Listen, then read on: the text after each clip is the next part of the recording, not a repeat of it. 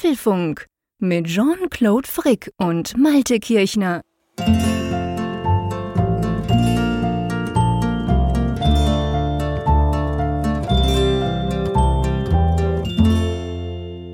Hallo und herzlich willkommen zum Apfelfunk Ausgabe 284, die wir am 14. Juli, dem französischen Nationalfeiertag, by the way, aufzeichnen. Ich von der Nordsee, Ach, schön das mal sagen zu können, und natürlich der liebe Malte an der Nordsee. Moin, wie geht es dir? Ja, einen schönen Gruß in die Niederlande und äh, in die EU. Was heißt hier? Ja, stimmt, ja. Von deiner Seite aus kannst du endlich mal in die EU grüßen. Ja, endlich mal einen EU-Podcast hier. Genau. Ja, genau. Nicht mehr diese Drittstaaten, wo mal der Zoll erstmal dann, ja, nicht sich einschaltet. komplizierte, komische nicht dabei sein und dann doch ein bisschen dabei sein. Genau, wie geht es dir? Eigentlich wollte ich mit dir über Wasser reden, ja. weil in unserem Vorgespräch, ungefähr zehn Minuten bevor wir jetzt hier die Aufnahmetaste gedrückt haben, hat es bei dir ja ganz ordentlich geschüttet. Ja, in der Tat. Also kein Vergleich jetzt mit anderen Teilen Deutschlands, wo es ja wirklich jetzt unwetterartig zugeht. Hier war es jetzt wirklich so, dass es mal eine halbe Stunde jetzt stark geschauert hat. Mhm. Äh, deshalb will ich mich jetzt auch nicht jetzt da so als äh, großer Leidtragender inszenieren, aber es war wirklich bemerkenswert, weil der Mittwochabend, wenn wir den Apfelfunk aufnehmen, ist ein Wetterphänomen normalerweise. es ist immer trocken, selbst in Wochen, wo es die ganze Woche durchregnet, am Mittwochabend ist hier Ruhe und das war heute tatsächlich mal nicht der Fall. Deshalb, und ich, ich hörte mich selber nicht mehr. Ja, krass, gell? Erklär nämlich mal noch kurz, vielleicht, das wissen ja unter Umständen nicht ganz alle, warum spielt es eine Rolle? Ist ja nicht so, dass du draußen im Zelt auf der Düne diesen Podcast machst. Warum spielt es eine Rolle, wenn es regnet? Ja, es spielt eine Rolle, weil ich ja hier mein Studio unterm Dach habe. Das ist ähnlich wie bei dir, nur mit dem Unterschied, dass man dir bei dir zu Hause in der Schweiz das dann immer nicht hört. Du hast augenscheinlich. Ja, wir haben halt ein richtiges Dach, gell? Monsterfenster oder sowas, genau. keine Ahnung. Oder spannst dann Netze über das Haus.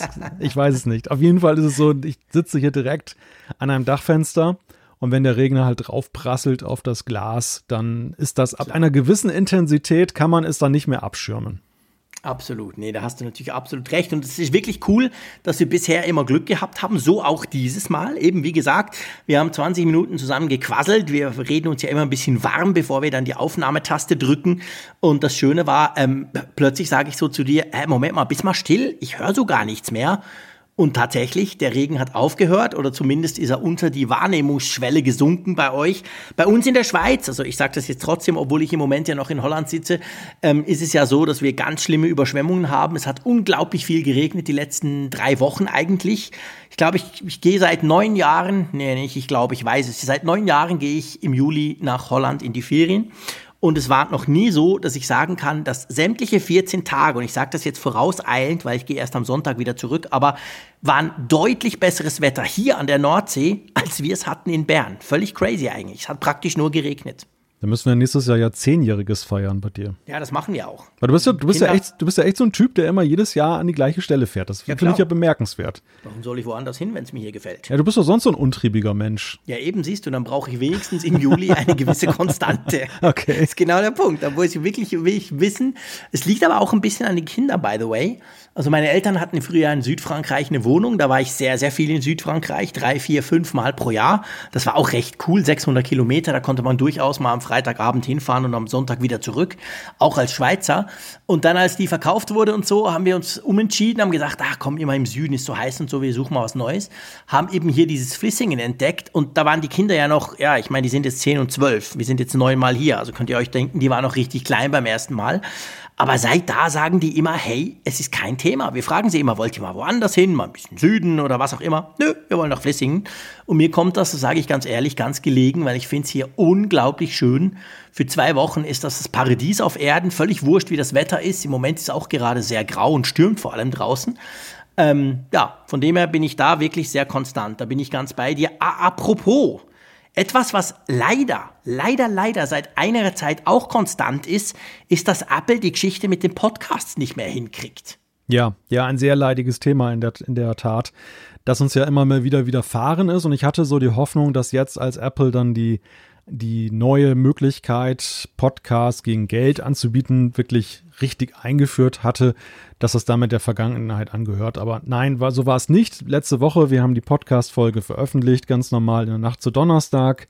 Und am Morgen kamen dann die Fehlermeldungen, dass eben alle die Apple Podcasts genutzt haben. Also Sonst haben alle die Folge gekriegt, wenn man Overcast genutzt hat, Downcast, Castro, was es alles gibt an Dritt-Apps, Google Podcast, Spotify. Was, genau. Richtig. Auf der Website ging es, ein Funkgerät der App zum Apfelfunk, nur halt bei Apple Podcast ging es nicht. Und das Witzige ist, im Backend tauchte die Folge, also Apple hat ja so ein Backend für Podcasts, das mhm. nennt sich Podcast Connect. Da kann man zum Beispiel dann so Statistiken, wobei nur für den Apple-Kosmos einsehen, wie oft wird die ja. Folge gehört und so, ist ganz nützlich. Da wurde die Folge dann korrekt angezeigt, nach dem Motto wurde veröffentlicht, keine Fehler. Und sie tauchte halt nicht auf. Ah, shit, das heißt, du, du kannst, wir hatten gar keine Chance, also du, du managst das ja. ja. Wir haben das da drin gar nicht gesehen, gell? Wir haben das da drin nicht gesehen, genau. Und wir konnten vor allem auch nichts tun, weil ja zumindest jetzt aus der Anzeige heraus gab es ja keinen Fehler von Apples mhm. Seite. Und nun war es in den vergangenen Wochen, Monaten, wenn sowas mal vorkam, wir hatten das ja leider einige Male so, man wartete 24 Stunden, manchmal auch 48 Stunden und dann tauchte die Folge ja. plötzlich doch im Podcast, in der Podcast-App auf. Und das habe ich dann in dem Falle auch gemacht, weil es nämlich meistens so ist, wenn du Apple schreibst, naja, können schon ein paar Tage vergehen, bis du mal eine Antwort bekommst. Ja. Und äh, so habe ich mir dann halt gedacht, na komm, warte mal, es war ärgerlich für alle, die natürlich auf heißen Kohlen sitzen, aber war jetzt pragmatisch die beste Variante. Aber am Sam bis Samstag hatte sich dann nichts getan. Und dann wurde ich dann doch ein bisschen unruhig, habe Apple geschrieben und äh, habe einfach mal einen Feldversuch gemacht, nämlich indem ich die Folge genauso, wirklich exakt genauso wie in der Nacht zu Donnerstag nochmal ein zweites Mal hochgeladen habe bei SoundCloud, unserem Dienstleister. Und siehe da, sie tauchte dann plötzlich bei Apple Podcasts auf. Der Kollateralschaden, der dadurch wieder entstanden ist, und das war die nächste Welle von Support-E-Mails, die dann kamen, war, dass alle, die eine funktionierende Podcast-App haben, dann plötzlich dann zweimal die Folge 283 hatten. Und natürlich dann sagten, hey, bei euch läuft was schief, ich habe die gleiche Folge noch einmal bekommen.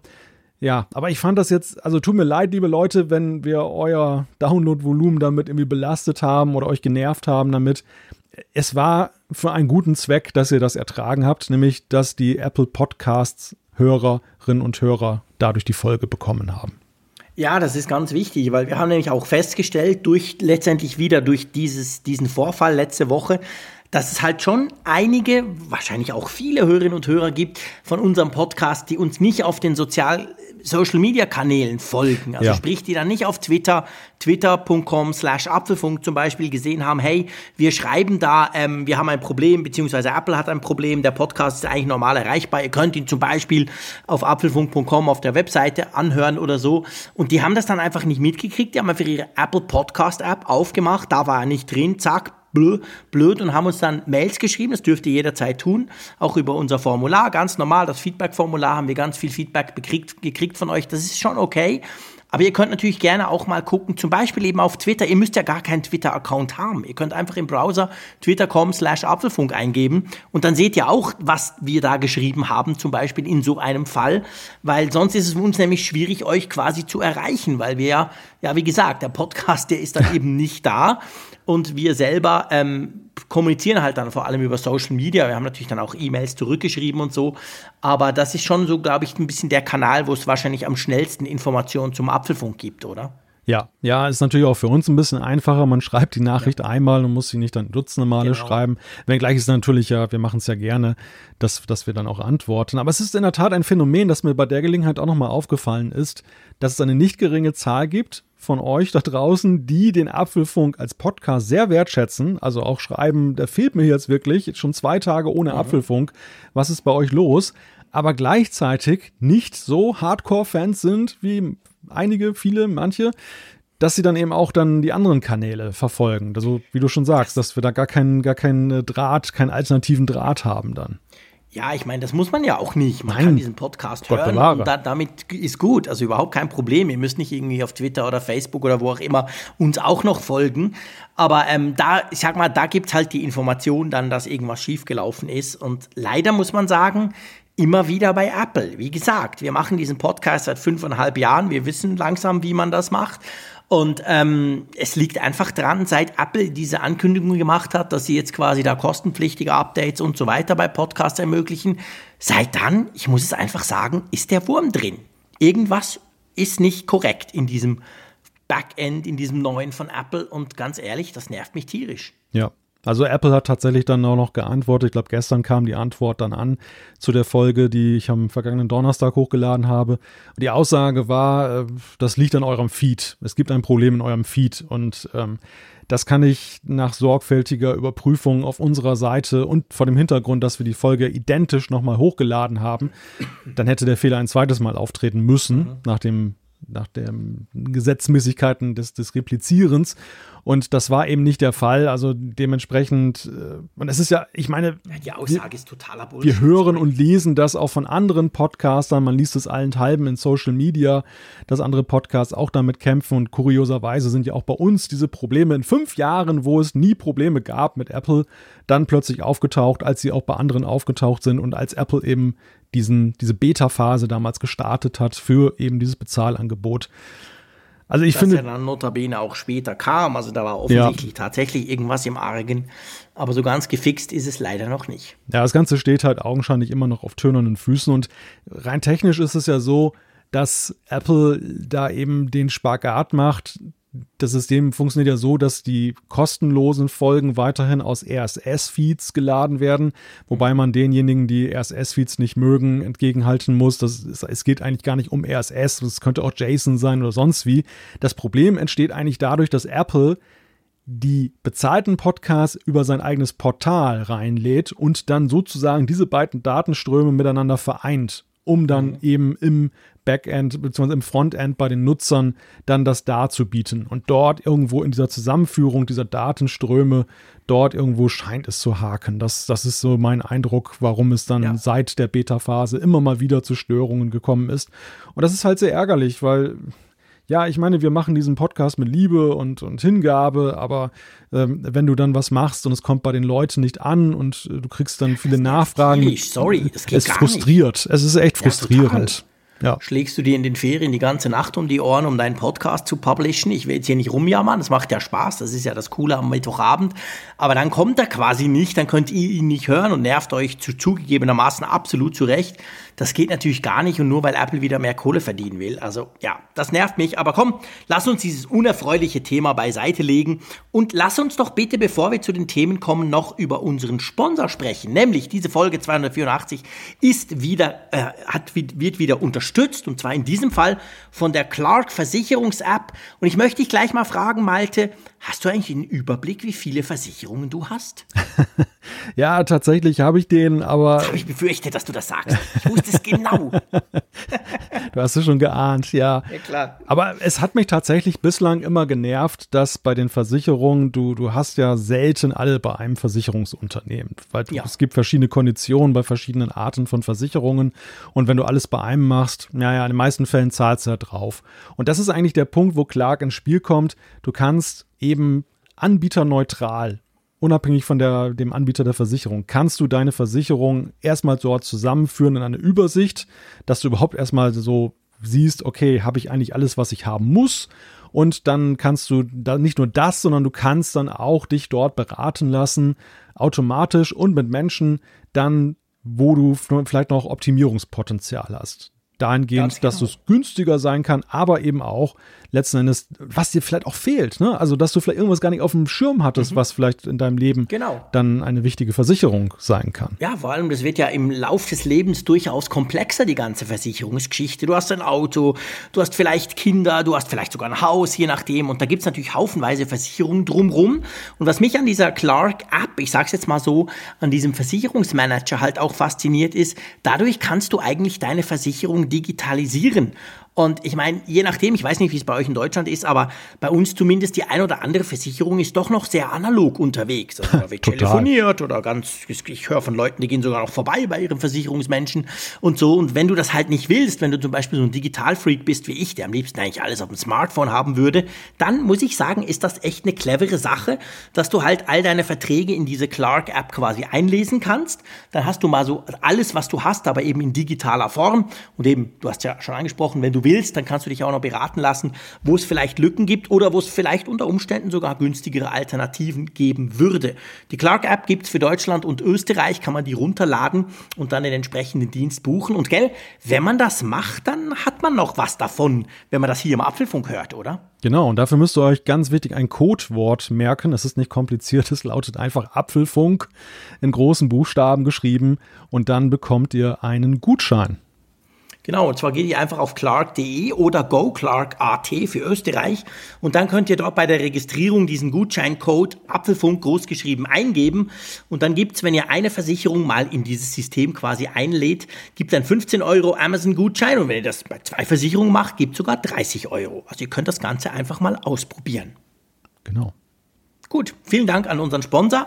Das freut uns sehr. So, komm, lass uns zu unseren Themen kommen. Worüber, mein Lieber, wollen wir denn heute eigentlich sprechen?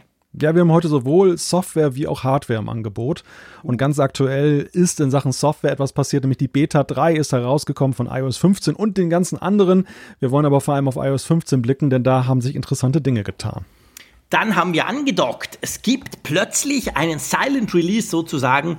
Es gibt eine externe MagSafe-Batterie von Apple, hochoffiziell. Was das Ding kann und was es vielleicht nicht kann, das diskutieren wir. Zurück zur Software. iOS 15 ist dann noch ein bisschen in weiter Ferne bis zur finalen Version. Vorher gibt es dann nochmal andere Updates. Die sind jetzt in den Release Candidate Status übergegangen. Unter anderem iOS 14.7, macOS 11.5 und WatchOS 7.6. Dann, Bastelfreunde aufgepasst, muss Apple das Recht zur Reparierbarkeit umsetzen? Ein ganz heißes Thema, das wir da besprechen. Dann, Vorsicht Fehler, es gibt Probleme mit der Airport Time Capsule.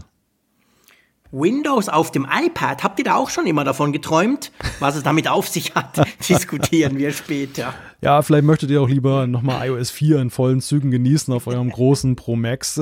Dann gibt es jetzt nämlich auch etwas. iOS 4 als App. Dann gibt es natürlich die Umfrage der Woche und natürlich auch Zuschriften aus unserer Hörerschaft. Und damit würde ich sagen, legen wir doch gleich mal los. Und zwar, du hast es schon angeteasert, iOS 15 und eben Co., also alle anderen auch, die haben jetzt die Beta 3 bekommen. Und ganz ehrlich gesagt, ich habe da ganz ein schlechtes Gefühl dabei. ich nehme an, du hast das schlechte Gefühl, weil du jetzt in Versuchung gerätst. Ist auf ein Nein. Produktivgerät? Nein. Nein, ich habe das schlechte Gefühl, weil ich noch in Holland sitze, Ach so. eine 15 Megabit Internetleitung habe und kein Scherz, keines meiner Testgeräte mitbekommen habe. Oh. Ich musste ja so ein bisschen auf den Platz achten. Ich habe noch so viel Hardware mitgeschleppt, unter anderem Apple TV kann ich sehr empfehlen. Nehmt ihr mit in die Ferien, ist geil. Anderes Thema, aber ähm, ich habe jetzt nichts, wo ich die Beta drauf laufen lassen kann. Und wenn ich jetzt wollen würde, dann denke ich, die 6 Gigabyte, das dauert ewig, bis ich die auf mein iPhone hätte und das macht man ja sowieso nicht. Von dem her musst du jetzt ein bisschen loslegen. Ich habe natürlich drüber gelesen, hm. aber hast du schon das ein oder andere ausprobiert? Ich habe noch nichts runtergeladen. Ich sage das hier ganz offen. Nein, tatsächlich nicht. Die kam jetzt ja auch wirklich ganz kurz erst, Gell, erst vor der Sendung äh, raus, Gut. beziehungsweise eben jetzt nicht so weit, dass man jetzt groß installieren konnte. Die Beta 3 ist insofern interessant von iOS 15, weil sie mit einer Sache aufräumt, über die wir hier mehrfach gesprochen haben und die wir ein bisschen unlogisch fanden. Ich sag's immer wieder. Eindeutig, ja. Und zwar Safari. Dort haben wir jetzt ja künftig die Adresszeilenleiste unten, was ja sehr praktisch genau. ist, weil du alles mit dem Daumen machen kannst. Mhm. Und wir beide waren uns ja ziemlich einig, dass das halt blöd ist, wenn man da drauf tippt und dann geht, dann springt die nach oben. Also wenn man dann wieder eingibt, ist sie dann oben.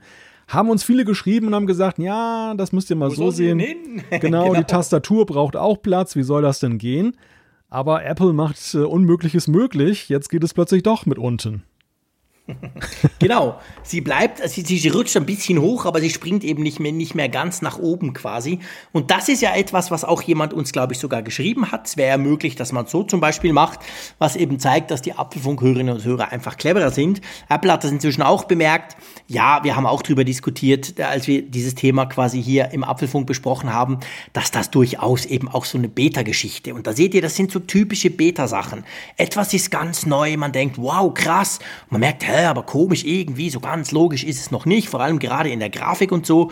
Und jetzt wird es halt behoben, wir sind bei Beta 3, wir werden locker auf Beta 5, 6, 7 oder 8 kommen, bis das Ganze im Herbst dann rauskommt. Also das sind so typische Sachen. Und ja, da wurde der Safari verbessert. Und es ist auch noch irgendwas, man kann jetzt einfach eine Seite reloaden, gell? Genau, man kann jetzt so einen Long Press machen und dann öffnet sich ein Menü, womit man dann den Reload machen kann. Das ist immer noch etwas umständlicher, als es früher war. Da musste man nämlich ja einfach nur einen Button tippen, den es jetzt nicht mehr gibt. Ich wollte gerade sagen, das mit dem Long Press hat doch Apple mal abgeschafft, oder wie war das genau? Ja, aber da gab es früher noch Hardware für, erinnerst du dich? Ich weiß gar nicht, ist das jetzt noch so, dass man dieses Pull to Refresh jetzt noch machen kann? Das war ja bei dem Reload doch, jetzt die, die eigentlich ja griffigere Alternative, die aber augenscheinlich nicht jedem behagt. Doch, das kann man. Und deshalb jetzt dann halt noch so zusätzlich, dass du den Button wieder bekommst. Ich wäre entsetzt, wenn man das nicht könnte, weil ehrlich gesagt mache ich bei allem, ehrlich, bei allem mache ich Pull to Refresh. Also sprich so kurz nach runterziehen, damit er dann refresht. Das mache ich bei jeder App, auch wenn sie es nicht kann. Das mache ich grundsätzlich bei allem. Ich mache sogar am Mac, wo es natürlich überhaupt nichts bringt. Aber ich finde, das ist so eine logische Geste. Du, du, du ziehst mal so ein bisschen und dann zappelt er kurz und dann macht er eben wieder diesen Refresh. Ähm, ich gehe mal, also ich, ich wäre ehrlich gesagt absolut schockiert und damit wäre Safari für mich endgültig gestorben auf dem iPhone.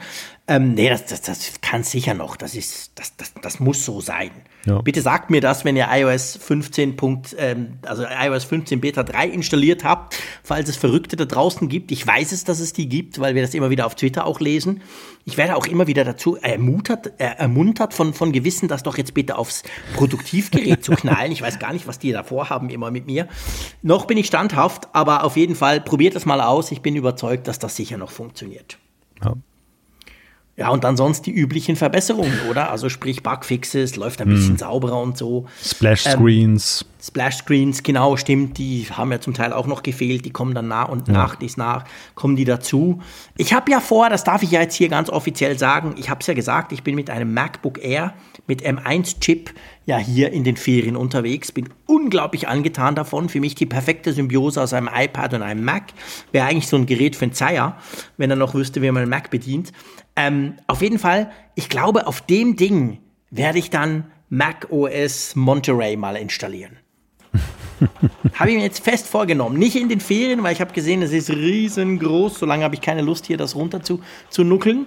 Aber dann vielleicht nächste Woche, wo ich auch noch Ferien habe, aber schon wieder in Bern bin mit der schnellen Leitung. Vielleicht werde ich Mac OS Monterey darauf ausprobieren, weil ich nämlich wirklich gerne und viel darauf arbeite im Moment. Was versprichst du dir jetzt im Speziellen von Monterey, von der Beta? ja, ich, mich, mich, nimmt natürlich einfach, ich meine, auf dem iMac kann ich es ja nicht installieren, das ist mein Hauptcomputer, würde ich mich niemals trauen. Also beim Mac bin ich wirklich so, da installiere ich nie eine Beta auf einem Produktivgerät. Wirklich erst, wenn sie rauskommt. Da bin ich eisern. Aber man, man liest ja schon noch viel, vor allem von diesen Unterschieden auch, dass du halt sagst, ja, aber viele, viele Sachen gehen dann nur auf den, den M1 Max quasi. Und ich würde es halt gerne testen. Ich habe es auf meinem Mac Mini schon installiert. Ich habe ja Mac äh, Mini M1 wie du auch. Aber ich muss zu meiner Schande gestehen, den brauche ich praktisch nie. Und jetzt baue ich ja dann um, jetzt habe ich dann sowieso viel weniger Platzen, zwei Monate lang und so, dann wird der quasi im Schrank verstaut. Und dann dachte ich, ich mache das auf meinem MacBook Air und werde dann versuchen, ein bisschen mehr auf dem zu arbeiten, weil ich ja jetzt dann in den nächsten paar Wochen mein Büro sozusagen verliere. Und da werde ich wahrscheinlich mehr mit einem Laptop dann unterwegs sein, beziehungsweise überhaupt mit einem Laptop arbeiten. Da wäre das so ein Test. Ich meine, es ist ja nicht gefährlich, wenn es dann halt nicht geht. Ja. Dann setze ich mich an iMac. Funktioniert. Also ich, man hat ja ein Backup. So darf man es ja machen, quasi. Hm. Versuchen, produktiv zu sein. Drum würde mich das so ein bisschen reizen. Apropos Backup. Apropos Backup. So die Sprungschanze ja. zum nächsten Thema, möchte ich fast sagen. Absolut. Schieß los. Warst also, du auch erstaunt? Ja, durchaus. Also das sind. Das war jetzt wieder das typische norddeutsche Erstauntsein. Hört sich überhaupt nicht anders an, als wenn er irgendwie völlig, nein, ich bin überhaupt nicht erstaunt. Nee, aber es ist genau, die MagSafe-Batterie wurde vorgestellt und haben wir nicht mal vor, ja, schon als das iPhone 12 rauskam, mal philosophiert, da müsste doch eigentlich eine Batterie kommen. Hm, das war eigentlich total naheliegend. Wie lange ist das jetzt her?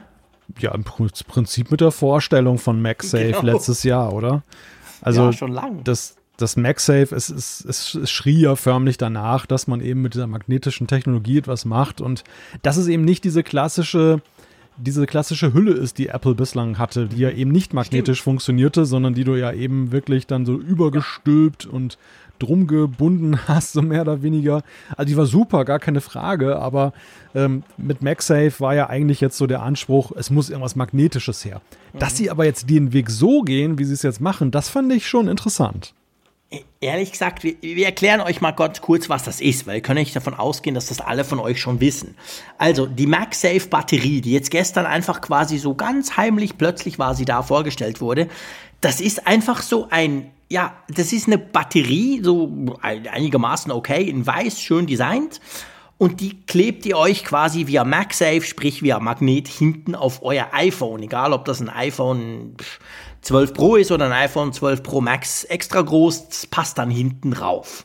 Und ich muss dir ganz ehrlich sagen, ich weiß nicht so recht, ob das mich dann wirklich überzeugen wird. Also Klammer auf, natürlich, ich muss das ausprobieren, Klammer zu. Es, es interessiert mich. Du weißt, ich bin ein Batteriefreak, auch wenn ich im Moment im Homeoffice alles brauche, nur nicht zusätzliche Akkulaufzeit. Mhm. Aber Du hast ja vorhin diese Hülle von früher angesprochen. Und da muss ich sagen, das Coole an der war, es war zwar unendlich hässlich. Niemand hat dir mehr dein iPhone geklaut, von dem her war es ein perfekter Klauschutz. Aber es hat eben auch saugut gehalten. Und ja. das iPhone war dann auch noch gleich geschützt und der Akku war okay. Also eigentlich war ich damit sehr zufrieden damals in den Zeiten, als wir noch Tech-Reisen machen konnten und wirklich den Akku gebraucht haben. Hier, ich fürchte einfach, dass das so sein wird wie mit diesem Wallet. Weißt du, das gab mhm. doch dieses Lederdings, wo du da zweieinhalb Kreditkarten ja. reinpacken kannst. Und ganz ehrlich, der Zeier schwört zwar drauf, aber bei mir, das hat nie gehalten. Schon ja. wenn das in den Jeans verschwand, war das irgendwie verschoben und dann beim Rausnehmen war es wieder weg. Und das Letzte, was ich will, ist bei so einer Batterie, dass die nicht hält, weil wenn die nicht hält, dann lädt sie nicht und ich will ja, dass die quasi mein, mein Handy noch ein bisschen zusätzlich auflädt. Also ich sag's ganz offen, ich bin extrem skeptisch, ob dieses Konzept funktioniert. Ja, ich teile diese Skepsis und ich musste witzigerweise auch gleich an das Leder-Wallet denken, denn da war meine Erfahrung, ich habe das an den verschiedenen Größen des iPhone 12 getestet, dass es am besten wirklich unterwegs war mit dem iPhone 12 Mini, weil es genau. dort nämlich dann so einigermaßen deckungsgleich mit der Rückseite mhm. war und da war so diese Verschiebungsrate vergleichsweise gering. Beim Pro Max, was ja nun das Telefon unserer beider Wahl ist, da war die allerdings schon ziemlich flott unterwegs, immer wenn ja. man es allein schon in die Hand genommen hat. Und ich frage mich halt so, wie stark sind die Magneten? Also ist da vielleicht eine leichte Verstärkung drin, dass es besser anhaftet noch als jetzt das Lederwallet? Keine Ahnung. Ähm, mhm. Ich bin auch, ja, also du, du hast ja gerade die Vorzüge ein wenig angesprochen von dem Smart Battery Case und das mhm. hatte ja so einige Finessen, die jenseits der Ästhetik äh, so im Alltag schon ganz praktisch waren. Mhm. Das war diese gummierte Rückseite genau, zum Beispiel, zum die Beispiel. ja, die dir eigentlich das ganze Case ja auch ersetzt. Du brauchtest keinen Absolut. extra Case mehr. Du mhm. hattest diesen extra Knopf, den man jetzt für die Kamera benutzen konnte, sozusagen so, so ein Kamera-Auslöser-Knopf, über den haben wir damals auch sehr mhm. ausführlich gesprochen. Den hatte ich auch sehr lieb gewonnen. Also dieses Smart Battery Case hatte ja schon so einige Vorzüge. Und mhm. ähm, das jetzt ist ja im Grunde genommen einfach nur eine kleine Powerbank, die man magnetisch anhaftet und die kabellos ja. lädt. Genau, ja, ganz genau. Die hat einen Lightning-Anschluss, damit kann man sie laden. Man kann sie natürlich auch mit dem Apple USB-C-Anschluss mindestens 20 Watt laden, dann geht es ein bisschen schneller. Und dann, wenn du sie halt an dein iPhone pappst, quasi lädt sie dann das iPhone. Ähm, ja, also eben, ich bin da tatsächlich ein bisschen skeptisch, ob das gut funktioniert und vor allem hält. Der Akku ist auch, ich habe irgendwo gelesen, da war von, äh, das behaftet mich nicht drauf, weil auf dem Apple-Ding steht natürlich überhaupt nichts, ist ja klar. Auf der Apple-eigenen Webseite, irgendwo meine ich gelesen zu haben, wir, wir sprechen von 1400 Milliampere oder irgend sowas. Das ist jetzt nichts, was dich umhaut. Also, das wäre dann nicht mal die halbe iPhone-Batterie des iPhone 12 zum Beispiel. Also, hm, ja, man muss es testen. Ich will es ger gerne ausprobieren, um euch auch quasi sagen zu können, ob das was ist. Weil dazu kommt ja noch so ein typisches Apple-Feature, oder?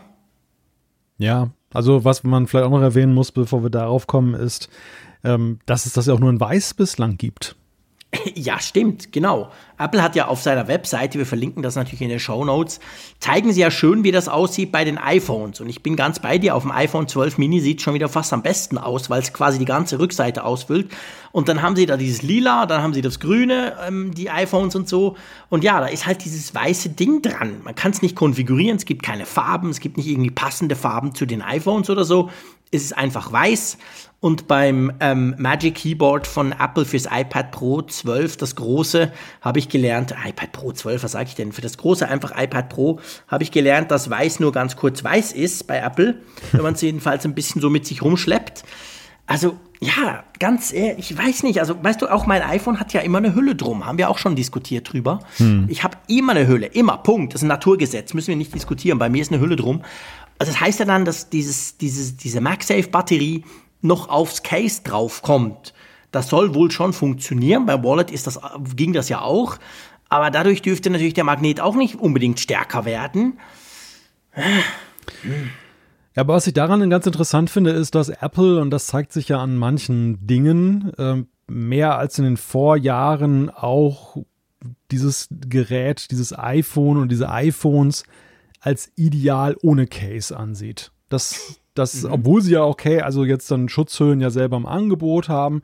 Aber ich finde, bei einigen Gelegenheiten hatte ich schon das Gefühl, dass Apple ja wirklich die Nutzer ermuntern möchte, nutzt doch euer Smartphone bitte mal ohne Case. Ja. Habe ich auch, habe ich echt auch den Eindruck. Gerade seit wir MagSafe kennengelernt haben. Ich glaube, seit MagSafe um die Ecke kam, klar, Apple würde das niemals sagen, dass es ja besser funktioniert, der Magnet, wenn da nicht noch was dazwischen ist, aber habe ich auch den Eindruck, irgendwie, man sieht auch die Screenshots immer ohne alles und das ist kein Problem. Also ich muss dir ganz ehrlich sagen, ich, bei mir hat sich nichts dahingehend geändert. Ich würde mich unendlich nerven, wenn mein iPhone kaputt geht. Hm. Dabei, Klammer auf, ist ja gar nicht meins. Es ist ja ein Testgerät von Apple, wunderbar. Ich könnte ja sagen, hey, kein Problem, ich kann es ja mal testen. Das sind ja nicht meine 1500 Franken. Aber nee, das mache ich eben nicht. Im Gegenteil, ich finde es noch viel schlimmer, wenn es nicht mein Gerät ist. Drum habe ich immer eine Hülle drum. Also dieser Trend, der macht mir so ein bisschen Bauchschmerzen. ich habe ja einen perfekten Ausweg für mich gefunden, indem ich diese Fitbag-Hülle da jetzt mir da gekauft Socken, habe. Diese Socke, gell? Ja, diese Ledersocke in gewisser Weise. Und die, die mich die, wahnsinnig machen würde. Ja, es ist, also es hat in der Tat so etwas von Taschenuhr im Wilden Westen, so mhm. dass du dann so die aus der an so einer Kette genau. rausziehst und dann aufklappst. Bis du überhaupt die Uhrzeit lesen kannst, weil du noch den blöden Deckel öffnen musst. Aber es ist schon, also in gewisser Weise hat es auch Stil, das Ganze. Nein, aber ich hab's, ich hab's eigentlich weniger deshalb gemacht, weil Apple das gerne von mir wollte, sondern schlichtweg, weil ich diesen Farbton des diesjährigen iPhone 12 Pro Max liebe. Dieses, ja. diese, dieses dunkelblau, das insofern. Der ist geil das hat insofern eine besondere Bewandtnis, weil auch unser Wahrzeichen der Stadt, die Kaiser-Wilhelm-Brücke, ist auch in diesem Blau gehalten. Ich mag diese Farbe, ich liebe sie. Und äh, oh, wahrscheinlich, wenn es nächstes Jahr dann, was weiß ich, rosa wird oder so, dann wird es mir nicht schwer fallen, das dann wieder in ein Case zu packen. Du willst ein rosa iPhone, oh oh. ich hatte mal ein rosa iPhone. Ich muss, und ich muss sagen, so schlimm war es dann auch gar nicht. Also, das. Das, das ist ja das Faszinierende bei Apples Farben, dass selbst so Dinge, die einem, die dem persönlichen Geschmack so erstmal so rein gar nicht entsprechen, dass die dann doch immer so eine Neutralität haben, dass sie dann doch auch eigentlich für jeden irgendwie noch akzeptabel sind. Mhm. Ist, mir mal ja, so auf, ist mir mal so aufgefallen. Ja, stimmt. Ir irgendwann hatte ich auch mal so ein goldenes Testgerät und ich dachte, ach du Schande, Gold, ne? Ja. Überhaupt nicht meine Farbe. Und Guter am Ende Punkt. war ich fast ein bisschen traurig, ist wieder dann, als es dann wieder zurückging, weil ich, ich mochte plötzlich Gold. Punkt. Du hast absolut recht. Mir ging es mal bei einer Apple Watch genau gleich habe ich auch irgendwie das goldige Modell bekommen. Dachte so, meine Güte, spinnt ihr denn? Aber ja, man darf ja nicht sagen, geschenkter Gaul und so. Äh, und dann irgendwie schon nach kurzer Zeit dachte ich, hey, wow, sieht eigentlich noch cool aus. Und jetzt vielleicht kleine Side Note, das MacBook Air, was ich vorhin schon so gelobt habe, dieses M1, das ist das goldige Modell. Weil ich habe so eine Aktion geschossen, da war es noch ein bisschen günstiger und ich dachte so, ach komm, ist doch völlig wurscht, ist ja quasi ein Zweitgerät und irgendwann kriegt es ja mal meine Frau und so. Ähm, hey, aber ich finde dieses bronzefarbige, weil es ist nicht so bling-bling-Gold, Gold, es ist vielmehr so eine Art Bronze, das sieht Hammer aus. Ich bin ja. total happy, habe ich jetzt die, die goldige Version. Dabei, wenn ich hätte wählen können, gebe ich gerne zu, hätte ich wahrscheinlich wieder wie immer ein Space Gray Modell bestellt. ja, ja, es lohnt das habe ich übrigens selber bestellt, kein Apple-Testgerät, nur dass das auch noch klar ist. Aber ich, ich, ja, ich bin ganz bei dir. Also die Farben von Apple sind, glaube ich, so gewählt, dass selbst wenn du das Falsche klickst, dass du dich irgendwie dann doch noch damit, damit arrangieren kannst, sage ich mal. Ja, ja, ich, also je länger ich mich mal mit den Farben auseinandersetze, desto mehr habe ich das Gefühl, ich meine, klar, wir wissen alle, bei, bei, Apple ist alles mit Bedacht ausgewählt, aber dass das eben, ich glaube, unglaubliche Denkprozesse in diese Farbauswahl mal reingehen, dass, dass sie da wirklich das abwägen, ähm, dass es wirklich so mehrheitsfähig ist, selbst wenn es nicht deine Traumfarbe auf den ersten Blick ist. Ja, absolut. Also auf jeden Fall MagSafe Batterie, das Wichtigste haben wir noch nicht besprochen. Das Ding kostet knackige 109 Euro. Also für ganz wenig Akku und für ein bisschen Design, äh, ja, Apple-typisches Feature. Der Preis ist eher hoch. Das muss man einfach auch noch dazu sagen. Man kann es jetzt schon bestellen. Fünf bis sieben Werktage im Moment ist die Lieferzeit ich, ich, gebe ja zu, ich spiele allein damit mit dem Gedanken, ja, ich weiß, jetzt kommt der Malte wieder reicher Schweizer, ich soll, ob sie mir einfach holen soll, damit ich es testen kann. Weil ich will es unbedingt ausprobieren. Ich brauche es ja. überhaupt nicht, gebe ich gerne zu. Ich brauche im Moment keinen Zusatzakku. Ich werde so schnell nicht wieder so viel pendeln, jedenfalls nicht in den nächsten Monaten. Aber ich möchte es einfach mal ausprobieren. Ich möchte ausprobieren, ob es irgendwie besser hält, ob sie schon mhm. irgendwas gebastelt haben. Keine Ahnung, ob es irgendwie noch einen Atomspeicher drin hat und der Akku doch länger hält. Ähm, ja, vielleicht muss ich mir so ein Teil besorgen. Ja, geht mir ähnlich. Also ich bin tatsächlich auch neugierig. Wir sind schon schrecklich. Aber wir machen das nur für den Apfelfunk. Ja, genau. Das ist nicht für uns. Dank dem Sponsor können wir uns das jetzt leisten. Das ist für die Allgemeinheit sozusagen. Genau. Genau. Nee, ich glaube, wir müssen das ausprobieren, weil ich, ich, will das, ich will das wissen, ob das funktioniert oder ob das mehr so eine Geschichte ist, oh, wir finden es geil, die Designer haben Freude gehabt, aber eigentlich kann man es im Alltag nicht brauchen, weil, das würden wir euch, das wisst ihr, ja dann genauso unverblümt auch sagen, von dem her gesehen mal gucken. Ja, ja. mal schauen, ob wir in ein paar Wochen über das MagSafe, über die MagSafe Batterie, der Name ist auch so doof, externe MagSafe Batterie. das tönt so völlig unsexy. Wie hieß das andere? Du hast es vorhin gesagt. Magic Battery Smart, Case. Smart Battery. Smart, genau, das tut doch Battery geil. Da denkst du, oh, smarte Batterie und dann noch ein Case, wow. Aber externe MagSafe Batterie, meine Güte, Freunde, ist euch da nichts Besseres eingefallen? So ein doofer Name.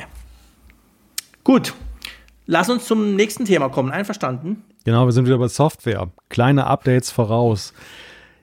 Demnächst, in Kürze, wir haben jetzt schon die Release-Candidates, gibt es wieder kleine Updates von den noch vorhandenen in, im Lauf, also im, im Betrieb äh, befindlichen Betriebssystemversionen, nämlich iOS 14 mit der 14.7, macOS mit 11.5 und WatchOS 7.6. Und ich denke, weil jetzt Release Candidate Zeit ist, die Beta-Phase ist abgeschlossen, lohnt sich ja vielleicht ein Blick darauf, was können denn diese neuen Versionen genau. eigentlich. Genau, fangen wir mal mit an, an mit iOS. Da ist ein schön, eine schöne Brücke zu unserem letzten Thema. Natürlich, iOS 14.7 bringt das MagSafe Battery Pack Support, das tut so schön, also quasi natürlich, da wird das unterstützt, da werden wir sicher eine Animation sehen, wenn wir es anklinken. Wir werden natürlich auch im Widget, also auf der Widget-Seite vom Batterie-Widget werden wir natürlich den Batteriestand sehen. Das sind halt alles diese Vorteile, die man hat, wenn man eben ein Battery Case von Apple kauft und nicht irgendeines aus China, das zwar nur 10% kostet, aber all die schönen Integrationsgeschichten hast du dann unter Umständen nicht. Das kriegen wir. Und dann kann die Home-App jetzt einen Timer stellen für den HomePod? Das musst du mir erklären, lieber Malte, weil ich stelle ab und zu Timer im HomePod, aber ich mache das einfach mit der Tante, die da drin wohnt. Ja, das weiß ich nicht, das geht, glaube ich, augenscheinlich jetzt mit, mit der App, aber ich habe das, mich betreibe das ehrlich gesagt nicht.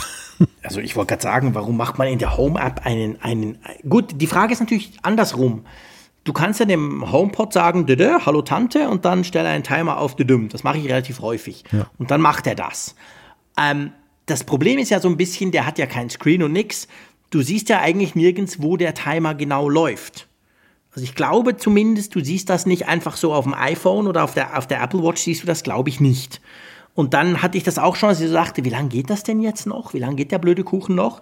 da musst du halt warten oder du kannst natürlich fragen, du kannst natürlich die Tante noch mal fragen, hey, de, de, wie steht der Timer? Und dann sagt sie dir das auch. Vielleicht zeigt das jetzt in der Home-App an. Weißt du, dass du beim HomePod dann genau siehst, hey, da läuft ein Timer und der läuft jetzt noch drei Minuten zurück. Weiß ich nicht. Werden wir sehen nächste Woche, wenn das Ding rauskommt. Und dann die üblichen Bugfixes, oder? Genau, richtig. Was kann der macOS neu, also 11.5, wenn es dann kommt? Ja, das ist, das ist eher unspannend. Dort haben wir eine Podcast-App, kleine Verbesserung. Hoffentlich, dass dann künftig die Podcasts ich hoffe, große Verbesserungen sich dann ausge, ausgeliefert werden. Und in der Musik-App gibt es Bugfixes. Okay. Und WatchOS kriegt ebenfalls natürlich die Bugfixes und das EKG für neue Regionen. Ähm, für uns nicht so spannend, weil wir haben es ja schon. Ja, aber immerhin 30 an der Zahl. Das ist schon eine relativ große Ausrollphase. Genau, und ich weiß jetzt genau, wenn ich so einen Satz sage, einfach so dahingeschmettert, dann kriegen wir aus der ganzen Welt, und das ist ja eigentlich geil, Freunde, kriegen wir wieder Mails, wo sagen, ja, aber weißt du, ich in Hongkong und ich in äh, Neuseeland und ich weiß nicht wo, bei mir geht das eben noch nicht. Also unter Umständen kommt ihr jetzt dazu. Ja gut, Nachrichten kriegen wir immer, als ich gestern einen Tweet gemacht habe, da mit, dem, mit der externen MagSafe-Batterie, da kam auch gleich der Kollege Reimann um die Ecke, der dann sein iPhone mit, mit der LKW-Batterie lädt und meinte, es ist viel günstiger. Ja, gut, okay, aber der ist ja nicht so weit weg von dir. Also die Spinner im Norden, die sind ja ganz nah beieinander. Naja, gut, ich meine, Bremen, das ist ja schon exterritorial sozusagen. Ach so, ah, okay, ah, ja gut, okay, da, da, kann ich nicht mitreden, da bin ich schön fein raus, bevor ich was Falsches sage, sage ich lieber nichts. Bremen, Bremen ist ja ein kleiner Stadtstaat, der umgeben ist von dem Bundesland, in dem ich wohne, Niedersachsen. Der ist kein, ah ja stimmt, der ist ein eigenes Bundesland. Ja, ja, richtig. Du merkst, halt, du merkst halt immer, wenn du nach Bremen reinfährst, wenn die Schlaglöcher tiefer werden. Da weißt du wieder, du bist in diesem Exterritorialgebiet, genau, wo sie kein Geld haben. okay, alles klar. Also, wann können wir damit rechnen? Was denkst du? Es kann geh, nicht mehr lange dauern. Nein, ich gehe von Tagen tatsächlich aus. Ja. Entweder diese Woche noch oder dann Montag oder ja. Dienstag nächster Woche, weil, wie gesagt, das MagSafe, die, die MagSafe-Batterie, ähm, die ist ja in fünf bis sieben Tagen schon bei euch. Das heißt, Mitte nächste Woche könnt ihr die ja haben. Da muss ja auch iOS 14.7 dann bereitstehen. Ich hoffe einfach, es kommt erst, wenn ich schon wieder zu Hause bin, weil hier das Ganze runterzuladen wäre dann vielleicht ein bisschen mühsam. Aber das ist mein persönliches Problem. So, hey, jetzt kommen wir zu einem Thema, was mich ja stark beschäftigt, muss ich sagen. Und zwar geht es um die Bastelfreunde, beziehungsweise es geht darum, ob Apple in Zukunft ein Recht auf Repar Reparierbarkeit seiner Geräte umsetzen muss.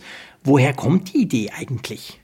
Ja, das Ganze fußt auf einer Executive Order, die Präsident Biden in den USA auf den Weg gebracht hat, die auf Apple laut Medienberichten jetzt dann eben neben eben anderen Herstellern einen gewissen Druck ausübt, weil dadurch eben ein Recht auf Reparierbarkeit dann eben eingeräumt wird und ähm, ja, das ist ja so ein Thema, da wird ja schon seit vielen Jahren drüber diskutiert. Es hat eben viel zu tun. Das fing eigentlich an mit den, mit den eingebauten Akkus, dass du den Akku nicht mehr auswechseln kannst. Und wir wissen ja auch immer alle, jedes Mal, wenn ein neues Gadget rauskommt, egal ob von Apple oder von anderen Herstellern, dann sind ja eben solche Firmen wie iFixit schnell dabei, mhm so einen Reparierbarkeitsscore zu machen. Sie nehmen die Dinge auseinander Stimmt. und sagen uns dann, ähm, ja, das ja. kann man einfach mit einer Schraube lösen oder ist es dann zum Beispiel eingeleimt oder irreparabel kaputt, wenn man es aufmacht. Das ist super schlecht bei diesem Score, fast bei allem. Ja, da, da, der Preis, den man dafür zahlt, das ja, also nehmen wir mal die AirPods zum Beispiel, die, mhm. die Funkkopfhörer von Apple. Dort ist es ja so, die sind sehr, sehr kompakt. Man staunt ja sowieso, was auf kleinstem Raum da alles drin ist, inklusive mhm. der Batterie. Wie das überhaupt geht. Ja. Aber der Preis, den man dafür zahlt als Kunde, ist eben auch, dass die Reparierbarkeit dann eben sehr schlecht ist, weil das Ganze halt zusammengeleimt ist und wirklich dann auf engstem Raum natürlich sich befindet, sodass es dann eben fast nicht schadlos auf und wieder vor allem wieder zuzumachen ist. Ja. Und das ist halt immer so ein, so ein Zwiespalt, da gibt es immer so ein bisschen Beef, weil da letztendlich auch die Nachhaltigkeitsbewegung dann wiederum sagt, ja, das ist ja schlecht, da werden Geräte weggeworfen, die man eigentlich noch reparieren könnte mit leichten Mitteln. Mhm. Und jetzt ist halt dieses, diese Anordnung im Raume. Ja, genau. Weiß man schon, ist das, also kann man das, kommt das jetzt einfach oder ist das jetzt einfach quasi mal so ein, so ein Prozess, der angestoßen ist, der 30 Jahre dauert und irgendwann haben wir sowieso kein iPhone mehr? Ja, das in den USA ist es ja so, dass diese, diese Verfügung des Präsidenten, der, der vorherige Präsident hat ja viel damit regiert, mhm. sind ja eben schon eben sehr schnell in der Welt und äh, ja, es können auch ausgeführt werden. Das heißt, wenn eben so auf diesem, diese Weise das läuft, das, das hat schon ein, eine gewisse Schwere. Das ist nicht so ein typischer Gesetzgebungsprozess, der sich hinzieht und die Lobbyisten sind dann alle dabei und dann mhm. verweichlicht das doch wieder. Umgekehrt lässt sich so ein Ding auch wieder ganz schnell zurücknehmen. Das ist der Unterschied zum Gesetz. Ein Gesetz hat eben ein, eine wesentlich nachhaltigere Wirkung und ähm, selbst wenn dann ein Regierungswechsel ist, dann ist es meistens dann, in vielen Fällen bleiben die Gesetze trotzdem, weil einfach dieses Wiederaufheben des Gesetzes äh, ist dann halt so komplex, dass, dass dann eben mhm. davon Abstand genommen wird. Also es ist schon ein akutes Thema, würde ich sagen. Ja, und es geht nicht nur, das muss man vielleicht auch noch erwähnen, es geht nicht nur und ausschließlich darum, dass wir zwei jetzt plötzlich unsere iPhones flicken können, Gott behüte, sondern es geht natürlich auch darum, dass eben Third-Party-Shops quasi, die ja jetzt teilweise Probleme haben. Klar, es gibt dieses Programm, das Apple letztes Jahr ins Leben gerufen hat, aber da sind ja auch die Hürden relativ hoch. Also man kann ja zum Teil eigentlich so ein iPhone nur mit Geräten, also mit Ersatzteilen flicken, die, ich sag's mal salopp, vom Laster gefallen sind in China. Also die, du kriegst ja keine offiziellen ähm, Ersatzteile von Apple, außer eben du bist in diesem Repair-Programm quasi dabei. Es geht natürlich auch um solche Geschichten, also um solche Hürden, die dann abgebaut werden sollen. Weil ganz generell muss ich dir ja sagen, diese Seite, die würde ich durchaus unterstützen, klar. Aber ich halte ehrlich gesagt wenig davon, dass man Geräte so zu sein hat, dass ich sie jetzt wieder reparieren kann. Weil erstens, es geht nicht um mich, aber es geht vor allem darum, das macht dann vielleicht ein Promille der Bevölkerung. Ja, was heißt ein Promille? Nicht mal. Das macht praktisch niemand. Ein paar wenige tun das, die freuen sich dann drüber. Aber für alle anderen werden die Geräte klobiger oder schlechter, damit das möglich wird. Und da bin ich nicht so Fan davon. Wie siehst du das?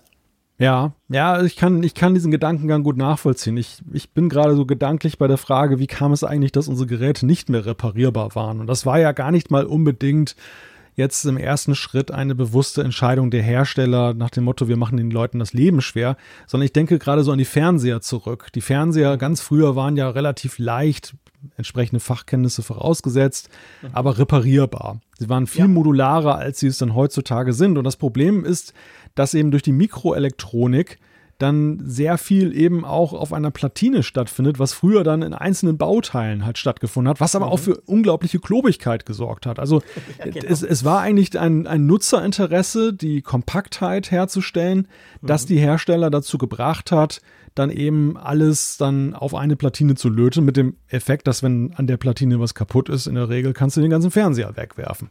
Ja. Und das ist auch ein wenig das Dilemma. Wir hatten es ja schon so beim, bei der Einführung ins Thema, glaube ich, bei vielen Geräten, die wir bei Apple und bei anderen Herstellern wertschätzen, dass ja eben die Gefahr besteht, dass wenn, wenn Apple und andere dazu verdonnert werden, die reparierbar zu machen, dass sie eigentlich nicht mehr so ganz frei sind in ihren Designentscheidungen, dass sie, äh, dass die Geräte wieder klobiger werden, weil mhm. sie sozusagen, ja, sie, sie, brauchen halt irgendwie die, die Schraube, die du aufmachen kannst.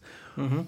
Und es ist natürlich ja auch noch so die Frage, ja, auf der einen Seite erstmal klingt es immer böse, wenn jemand wie Apple sagt, Ersatzteile nur von uns und zertifiziert ja, und so. Aber die andere Seite der Medaille ist, dass dadurch ja auch dann, wenn das iPhone explodiert wegen einer defekten Batterie, dann auch leichter identifizierbar ist, woran es denn gelegen hat, dass, und beziehungsweise dass die Schuld dann bei Apple mehr oder mehr, mehr oder weniger liegt. Mhm. Während wenn du das auf freie Reparierbarkeit machst, dann ist da natürlich auch Tür und Tor geöffnet, dass da eben viele problematische Ersatzteile reinkommen und irgendwann weiß gar keiner mehr, liegt es am Hersteller, liegt es am Ersatzteilhersteller. Mhm. Also da, da, hängt einiges dran, was man auf jeden Fall eben auch dann, wo man drüber nachdenken sollte. Und was nicht ja. einfach nur alles gut ist auf dem ersten Ja, Mal. genau. Also es ist nicht so, es, es tönt natürlich so freundlich und man denkt so, ja, cool, und dann bauen wir alle unsere eigenen Akkus ein, easy peasy, aber man darf natürlich nicht vergessen, die Geräte, die das früher konnten, mein Nokia 6110 oder wie sie dann alle hießen, die waren natürlich unendlich viel weniger komplex als heutige Smartphones. Und ich behaupte einfach mal, keiner ist bereit, Komplexität aufzugeben oder Funktionalität aufzugeben, nur damit er hinten irgendwas selber austauschen kann. Und weißt du, es ist ja auch so, es gab ja durchaus Hersteller, die das ja versucht haben. Also das gibt ja verschiedene Hersteller. Fairphone ist da natürlich ein bekannter, die machen es vor allem auch quasi so fair wie möglich. Da ist das so ein bisschen die Idee. Aber auch die Reparierbarkeit von diesen Smartphones ist recht groß und hoch. Dann gab es aber ja selbst von Google und anderen gab es quasi Ideen, so kann man denn so gewisse Modularität machen, kann man da eben den Leuten die Wahl geben, du kannst selber die Kamera austauschen, wenn du das willst und so. Und all die Projekte sind eigentlich Fairphone nicht, aber alle anderen sind ja eigentlich wieder eingestellt worden, weil es keine Sau interessiert hat. Ich will die geile neue Kamera, ich will das super neue iPhone, Punkt. Ist mir völlig wurscht, ob ich das selber aufmachen kann oder nicht. Also von dem her gesehen, wenn man den Druck, wenn der Druck dazu führt, dass wir bessere Ersatzteile kriegen, dass wir mehr Repair-Shops kriegen, dass wir nicht zwingend immer zu Apple rennen müssen oder anders gesagt, wenn wir eben nicht zu Apple rennen, dass wir Angst haben müssen, dass da irgendein Mist eingebaut wird, dann finde ich das cool. Aber sonst finde ich nicht unbedingt, dass die, der Endkonsument unbedingt alles selber reparieren können muss. Kann er erstens sowieso nicht und macht er wahrscheinlich auch nicht. Ja, ja, genau, das ist, das ist ein ganz wichtiger Punkt. Dass, ähm, ich, ich glaube, man, wir haben jetzt auch extrem Szenarien skizziert. Die, die Wahrheit liegt ja meistens tatsächlich in der Mitte und du hast ja den Weg gerade aufgezeigt, dass ähm, Apple hat ja auch schon in der Erwartung, dass international der Druck steigt in Sachen Reparierbarkeit, mhm. haben sie ja zum Beispiel auch ja gegenüber kleinen Shops und, und äh, ja, Reparaturwerkstätten sich ja schon geöffnet mit einem Lizenzprogramm, das sie da machen, das, das weitaus niedrigschwelliger ist als alles, was früher da eben Absolut. unterwegs war. Also sie sind da schon einen Schritt in die Richtung gegangen und ich gehe davon aus, dass sie daran anknüpfen und aufbauen und jetzt eben schauen, dass sie das dann noch dahingehend erweitern, dass es dann diesen neuen Vorgaben, zumindest in den USA, dann entspricht. Ja, Das glaube ich auch, dass, dass dort vielleicht was gehen wird. Auf jeden Fall definitiv ein spannendes Thema, an dem wir auch dranbleiben werden. Es ist nicht das letzte Mal, dass wir davon gehört haben, denke ich mal. Lass uns zu einem anderen Thema kommen, was ja so ein bisschen zumindest auch, es geht um Hardware. Gleichzeitig ist es aber auch ein Schritt in die Vergangenheit. Ich weiß gar nicht, wie lange zurück. In jeder Hinsicht. In jeder Hinsicht. Erinnerst du dich noch? Es gab mal ein Teil, das hieß Airport Time Capsule. Und es war wahrscheinlich eines, finde ich zumindest, der genialsten Apple-Zubehör-Dinger, die es jemals gab. Es war nämlich einerseits ein WLAN-Router Dingsbums, was wir alle brauchen. Und dann war es vor allem noch ein Backup-Teil, weil es eine, eine Harddisk drin hatte. Wurde dann eingestellt zum Schrecken vieler, mir auch. Ich hatte tatsächlich auch jahrelang so ein Teil. Ja, und dann ist es so, jetzt offensichtlich kann es bei den Teilen zu Fehlern kommen, oder? Ja, du wirst lachen, ich habe tatsächlich hier noch eine stehen. Nein, wirklich? Ja, Geil. und zwar, zwar nicht diese Säule, also das war ja, ja zuletzt. Das Vorgängermodell, das Genau, flache. Das, das flache, das eher so aussah wie ein, das hatte ich auch. Mac ich hatte Mini. nie die Säule, die war so schweineteuer mit 1 Terabyte, ja. die habe ich mir nie leisten wollen. Ich fand, die, ich fand die auch mal ein bisschen strange vom Aussehen her, weil sie ja, sie sah ja aus wie das Vorgängermodell, nur hat es einer so in die Länge oh, gezogen. Ja, genau, genau. Das war ich hatte auch die andere, dass das, das so ein bisschen aussieht wie ein Mac Mini quasi. Ein bisschen kleiner, genau. aber von der Idee ja, her, ja, genau. Genau, die habe ich hier noch stehen. Ich weiß gar nicht, ist sie noch aktiv momentan? Keine Ahnung. Auf jeden Fall ist sie noch, sie ist noch. Ah, machst du deine Backup drauf? Oh, oh. nein, nein, eben nein, drum nicht, weil, weil sie einfach von der Größe her nicht mehr ausreichte. Aber ich habe sie zum Beispiel jetzt für, für MacBooks hin und wieder nochmal eingesetzt, die weniger Speicher hatten. Da war es dann kein Problem. Ja, es gibt ein Problem allerdings mit den Festplatten, die darin eingebaut sind. Und das hat eine deutsche Firma, die Firma Datenrettung Berlin, hat das herausgefunden, dass nämlich dort Seagate Grenada Hard Drives drinstecken ja. und die haben mit einem Problem, einem Designfehler sozusagen zu kämpfen, der zu abnormal hohen Ausfallraten führt. Okay. Also das heißt, Leute, die noch auf diese Time Capsule setzen, und ich glaube, das sind noch einige, ich lese das auch auf Twitter immer wieder, die, die die haben und die, die noch haben, sind ja super happy damit. Dumm ist natürlich nur, wenn das Backup-Device, auf welches du dich verlässt, quasi zum Ausfall neigt, weil die Harddisk einen Fehler hat.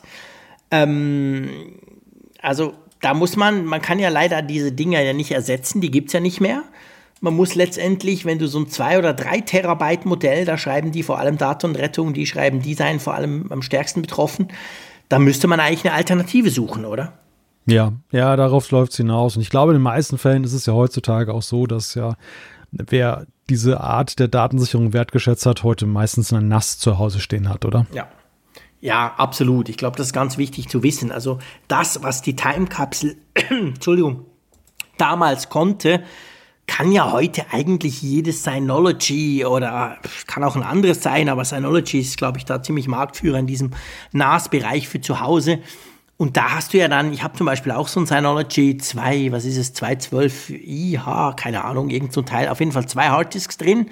Dadurch kann ich, wenn ich will, kann ich Datensicherheit machen, dass eben, wenn eine kaputt geht, ist alles noch auf der zweiten.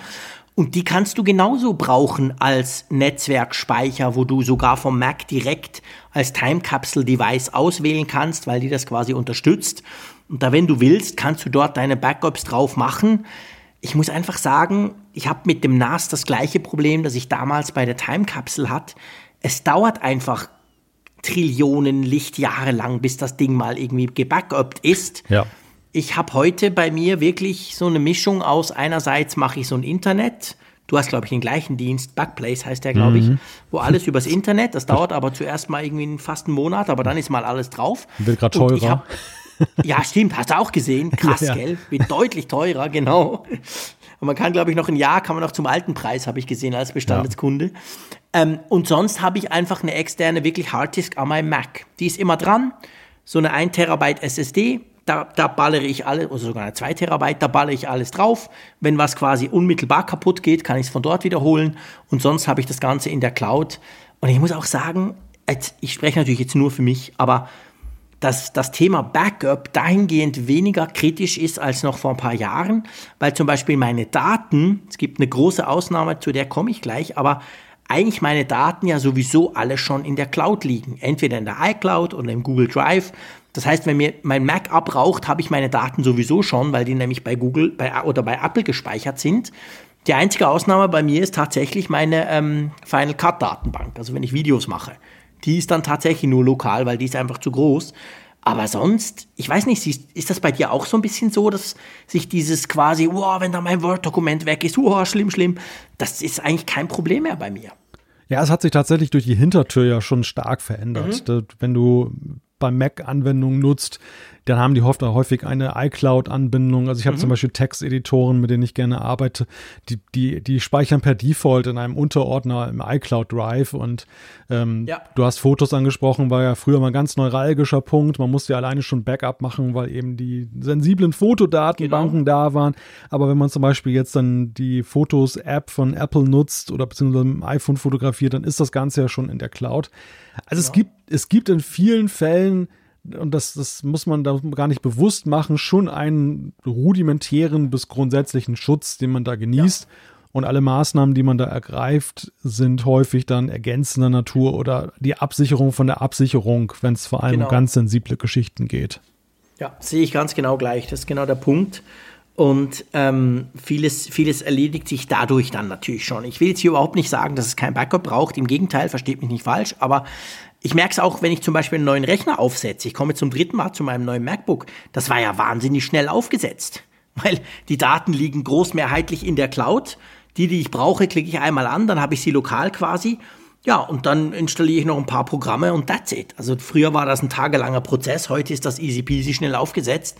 Also schon ein Unterschied. Trotzdem möchte ich mit dir noch eine Frage klären und zwar, ich habe so den Eindruck, immer wenn es um diese Time Capsule geht, dass die Leute, die die damals hatten oder sogar heute noch einsetzen, waren ja unglaublich Fan davon. Es war geil und Apple hat nicht so eine Lösung geboten, genial. Müsste Apple wieder mit sowas kommen oder glaubst du, das hat sich halt einfach erledigt eben durch all diese Cloud-Dienste, die wir jetzt schon besprochen haben? Ja, es ist in der Tat so, das ist, schwingt ja immer ein wenig Sehnsucht nach der Time-Kapsel mit oder ja. auch ja nach den AirPod-Routern, den, den WLAN-Routern ja, genau. von Apple, die, die, das haben auch einige Nutzer nie verwunden, dass das dann vom Markt genommen wurde. Und das ist bemerkenswert, weil ja häufig eben schnell vergessen wird, ähm, wenn ein Gerät erstmal vom Markt ist. Dann im ersten Moment ist ein Aufschrei da, aber genau, aber perspektivisch ist es dann ja doch eher ruhig. Ist das noch zeitgemäß? Ja, das ist eine gute Frage, weil ich finde, zu einer guten Backup-Strategie gehört auch neben der Cloud nach wie vor eigentlich ein lokales Backup. Ja. Und also so gesehen kann man jetzt nicht sagen, dass, dass Apple mit seiner Abkehr den der neuen Realitäten äh, nachgegangen ist. Sie haben einfach für sich entschieden, das ist nicht mehr ihr Segment. Ja. Ja, ich weiß nicht.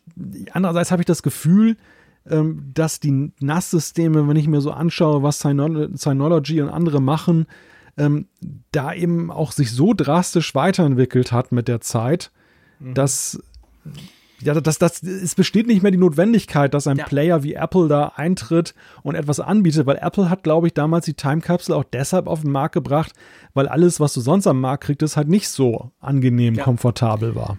Und dann war es halt so inzwischen, ich habe ja das von Synology angesprochen, bei anderen ist das ähnlich. Das hat schon diesen Mac Backup Time Capsule Dienst quasi drauf. Dadurch erkennt der Mac das, also die Einrichtung ist genauso easy, wie es sie damals bei dem Time Capsule eigentlich war. Nur kann so ein NAS halt noch viel, viel mehr dazu tun. Äh, und ich, ich bin ganz bei dir. Also die Anforderungen sind, glaube ich, gestiegen an solche Systeme. Also so eine reine Time Capsule würde nicht mehr genügen. Und es ist aber auch komplex. Du siehst das bei Synology, die haben ein eigenes Betriebssystem, die hauen ständig Updates raus. Es kam gerade ein ganz großes auf Synology 7 Version quasi. Alles neu, alles besser, schönes neues Design und so weiter, viele Features. Also das ist eine große Geschichte. Das entwickelst du nicht einfach so nebenbei, so quasi, wir machen noch ein bisschen Zubehör. Vielleicht war auch das der Grund, dass Apple dann irgendwann mal ausgestiegen hat, ist und gesagt haben, sie wollen ihre, quasi ihre Ressourcen anderweitig brauchen. Ähm, drum glaube ich, so dieses, dieses Simple Design, das diese Time Capsule mal kannte, das braucht es heute nicht mehr. Beziehungsweise da gibt es andere Alternativen, die sind zum Teil sogar auch noch deutlich günstiger, weil die, die, diese Time Capsule war ja immer recht teuer. Vor allem dann diese neue da mit zwei oder drei Terabyte, die war ja schweineteuer. Ich glaube, das Thema ist durch. Also ich, ich ganz ehrlich, ich, ich kann nachvollziehen, dass viele das lustig finden, aber ich glaube nicht, dass das jemals wieder zurückkommt. Ja, ja Von Apple. So. Ja. ja. Apropos zurückkommen. Hm. Hm. Das ist eine Überleitung, die müssen wir so machen. Ähm, es gibt ja niemanden, genau, Nein, es gibt niemanden, der sich das wirklich wünscht, aber man könnte ja auf die Idee kommen, wäre es denn nicht lustig, wenn man quasi ähm, Windows auf dem iPad ausführen möchten könne. Jetzt gibt es eine Lösung, aber die Lösung ist nicht, dass du dann Windows 8 oder 10 auf dein iPad kriegst, oder? Ja, es ist ganz interessant. Äh, es läuft eigentlich zweigleisig. Wir sehen einerseits jetzt eine App, die es ermöglicht, und sie nennt sich iDOS. Ähm, mit der kannst du auf Windows 3.1 dann auf deinem iPad sozusagen dann zurückgehen. Und gleichzeitig hat Microsoft, und da musste ich heute sehr drüber lachen, dann jetzt dann mit, mit Windows 365 ja noch die Möglichkeit geschaffen, dass du tatsächlich Windows auf dem iPad nutzen kannst, wobei es ja eigentlich Cloud Computing ist. Also das, das Windows ist auf dem Cloud-Computer irgendwo drauf und du, du schaltest dich sozusagen zu darüber, aber du kannst, hast letztendlich das Feeling, dass Windows auf deinem iPad läuft. Oder eben mit IDOS dann Windows 3.1. Vielleicht müssen wir noch kurz erklären, für nicht so alte Säcke wie uns, was ist denn Windows 3.1? Schon lange her, oder? Ja, ja, das, das, war, das war eigentlich das Windows, was Microsoft ja damals zum Erfolg verholfen hat, softwaretechnisch. Das war eigentlich der große Durchbruch für Windows als Betriebssystem. Vorher war ja eben ja DOS, Windows wurde parallel entwickelt. Ich muss gestehen, ich habe Windows 1.0 und so weiter hatte ich nie auf einem Rechner. Ich bin tatsächlich mit Windows 3.1 dann da. Ja, ich auch. In die grafische Benutzeroberfläche gestartet. Ja, ich auch. Hatte ich auf meinem ersten Rechner, den ich selber zusammengeschraubt habe, wo ich nach den, wo ich zuerst mal mein Motherboard gekillt habe, weil ich dazwischen keinen Abstandhalter montiert hatte. Es war ein kurzes Vergnügen, den dann anzumachen. Also bin ich dann ein zweites Motherboard kaufen gegangen. Und da war dann, nachdem ich es dann geschafft hatte, kam dann da Windows 3.1 drauf. Also es kam ja DOS drauf und du hast dann im DOS quasi Windows 3.1 als sozusagen grafische Oberfläche gestartet. Ja, und du, es war halt so ein bisschen, ich meine, das war natürlich Zeit, das darf man nicht vergessen, das war eine Zeit, wo wir Ende 80er, Anfang 90er, wo wir quasi, ähm, ja, der Mac sah auch nicht aus wie heute. Also Mac OS, beziehungsweise wie hieß das damals? OS 7, 6, sowas, hm. ähm, lief dann auf dem Mac quasi. Da gab es einen Papierkorb, das war schon mal ganz geil, ein Rechner, es gab ein paar Programme dazu. Aber das war natürlich nicht wie dann, das war nicht wie die Revolution, ich sag's extra so, die dann Microsoft auch wieder angetreten hat mit Windows 95, das dann wirklich ganz anders aussah und ganz anders daherkam. Es war halt so eine grafische Oberfläche aufgestülpt auf DOS. Und wenn du das willst, dann kannst du zumindest jetzt Solitär spielen auf dem iPad mit Windows 3.1. Weil zumindest Solitär sieht nicht viel anders aus heute als damals. Das hat sie rüber gerettet aus den, aus den frühen 90er. Ja, das, was, was einen jetzt, und das, das setzt natürlich auch ein, ein emotionales Verhältnis zu dieser Software von früher voraus. Aber was einen natürlich fasziniert ist, wenn man daran denkt, was für Computer man damals brauchte, wie groß ja. die waren, wie teuer die waren, wie schwer die waren, um so ein Windows darauf zu betreiben, was aus heutiger Sicht lachhaft ist. Und dass du das heute sozusagen im Emulator mal eben noch mitmachst auf deinem Tablet-Computer, der eben ein Bruchteil wiegt und viel kleiner ist, da wird dir eigentlich so als älterer Nutzer einmal mehr und so richtig vor Augen geführt, wie die Technik sich wahnsinnig weiterentwickelt hat binnen dieser Jahrzehnte. Ja. Was ja lustig ist, einer hat auf Twitter geschrieben, du kannst zwar macOS nicht auf dem iPad laufen lassen, aber immerhin Windows 3.11 jetzt, dank dieser Installation. Fand ich ganz cool. Wir haben ja schon viel drüber spekuliert, philosophiert, wie toll das wäre, wenn wir ein richtiges Betriebssystem auf dem iPad hätten.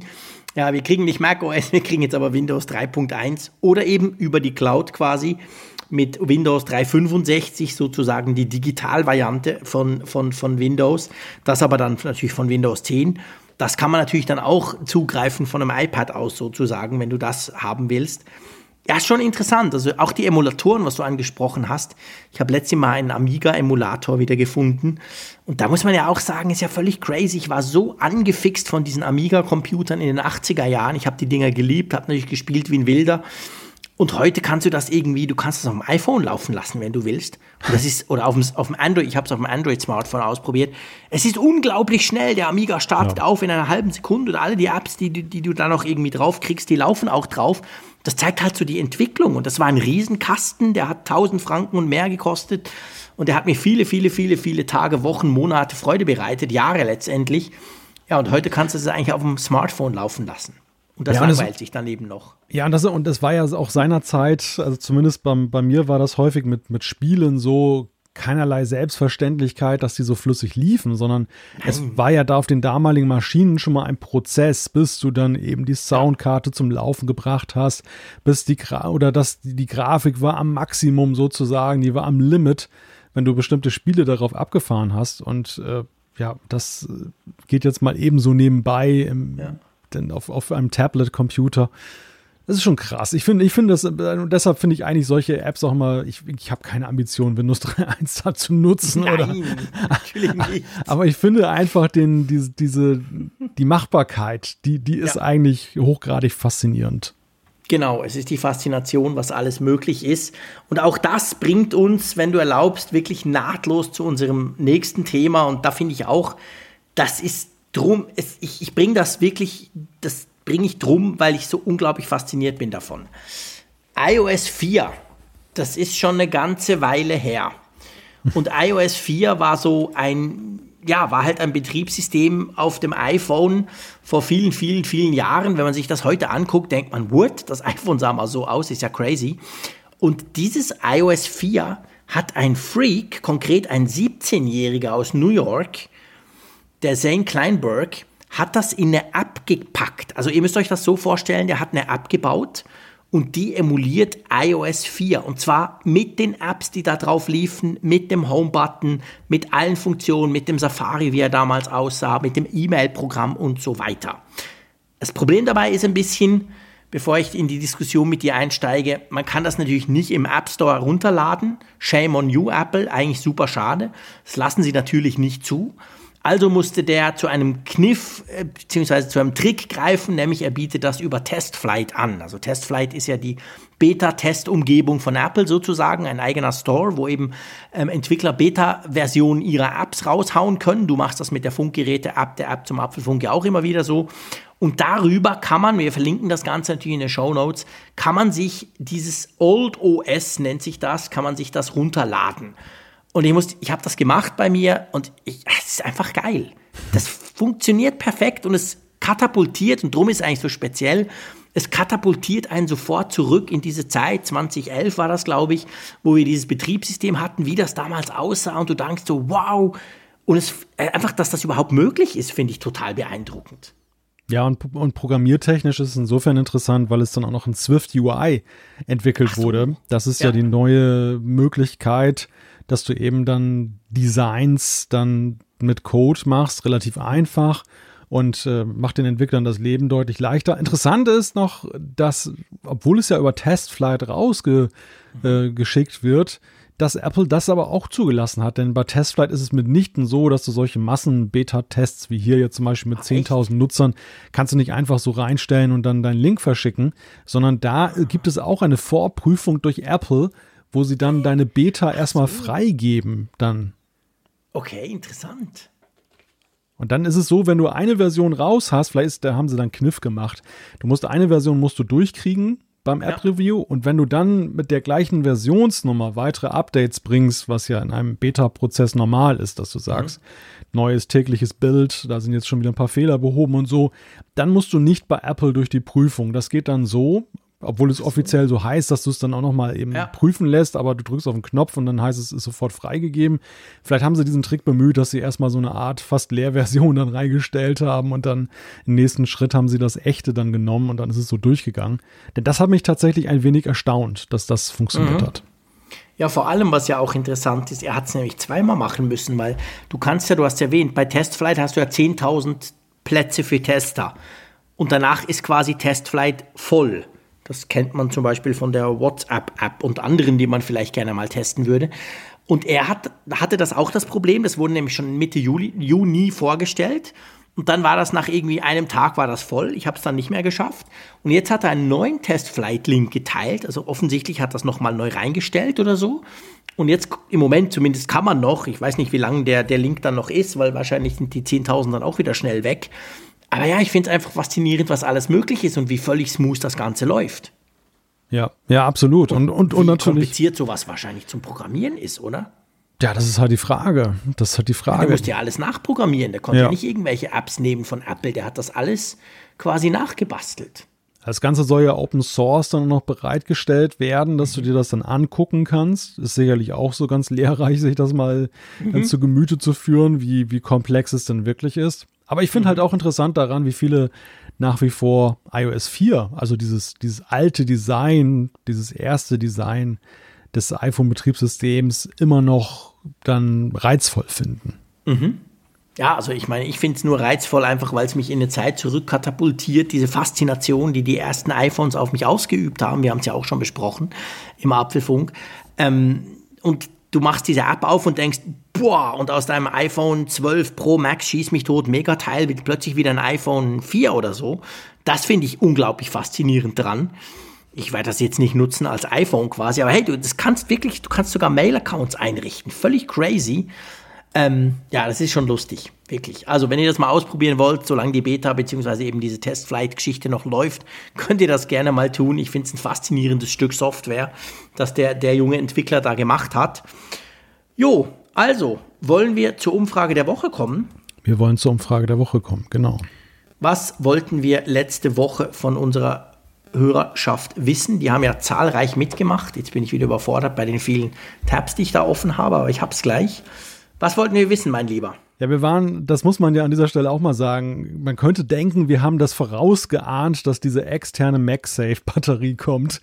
Denn wir haben die Frage gestellt, ob ihr euer iPhone per MagSafe ladet. Das, das ist, äh, ich, ich musste, ich musste wirklich lachen, als, ich, als das jetzt kam. Da kommt gestern diese Batterie, genau. Genau. Und? Also, ähm, rund 44 Prozent haben gesagt, sie besitzen kein MagSafe-fähiges iPhone, also sprich kein iPhone der neuesten Generation.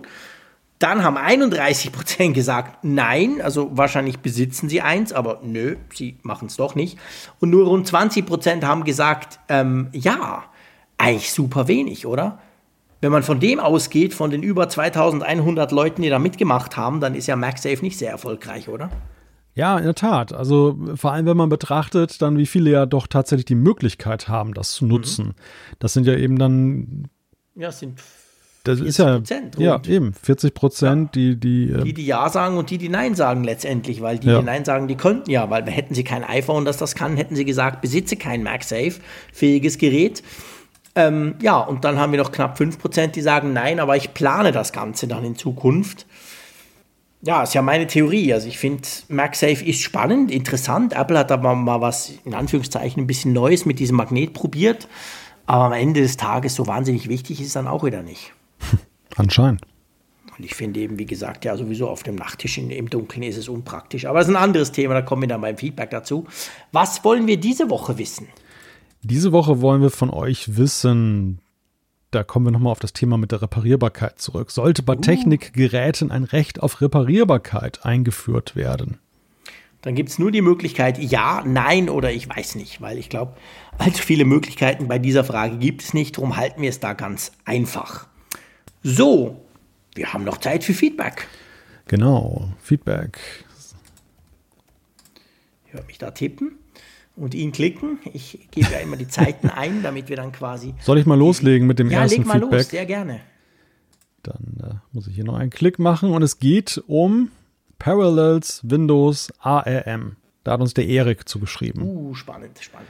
Und er schreibt, ihr spracht in den vergangenen Folgen über Parallels und ARM. Ich benötige Windows für ein Stundenplanungsprogramm in der Schule. Es heißt UNTIS.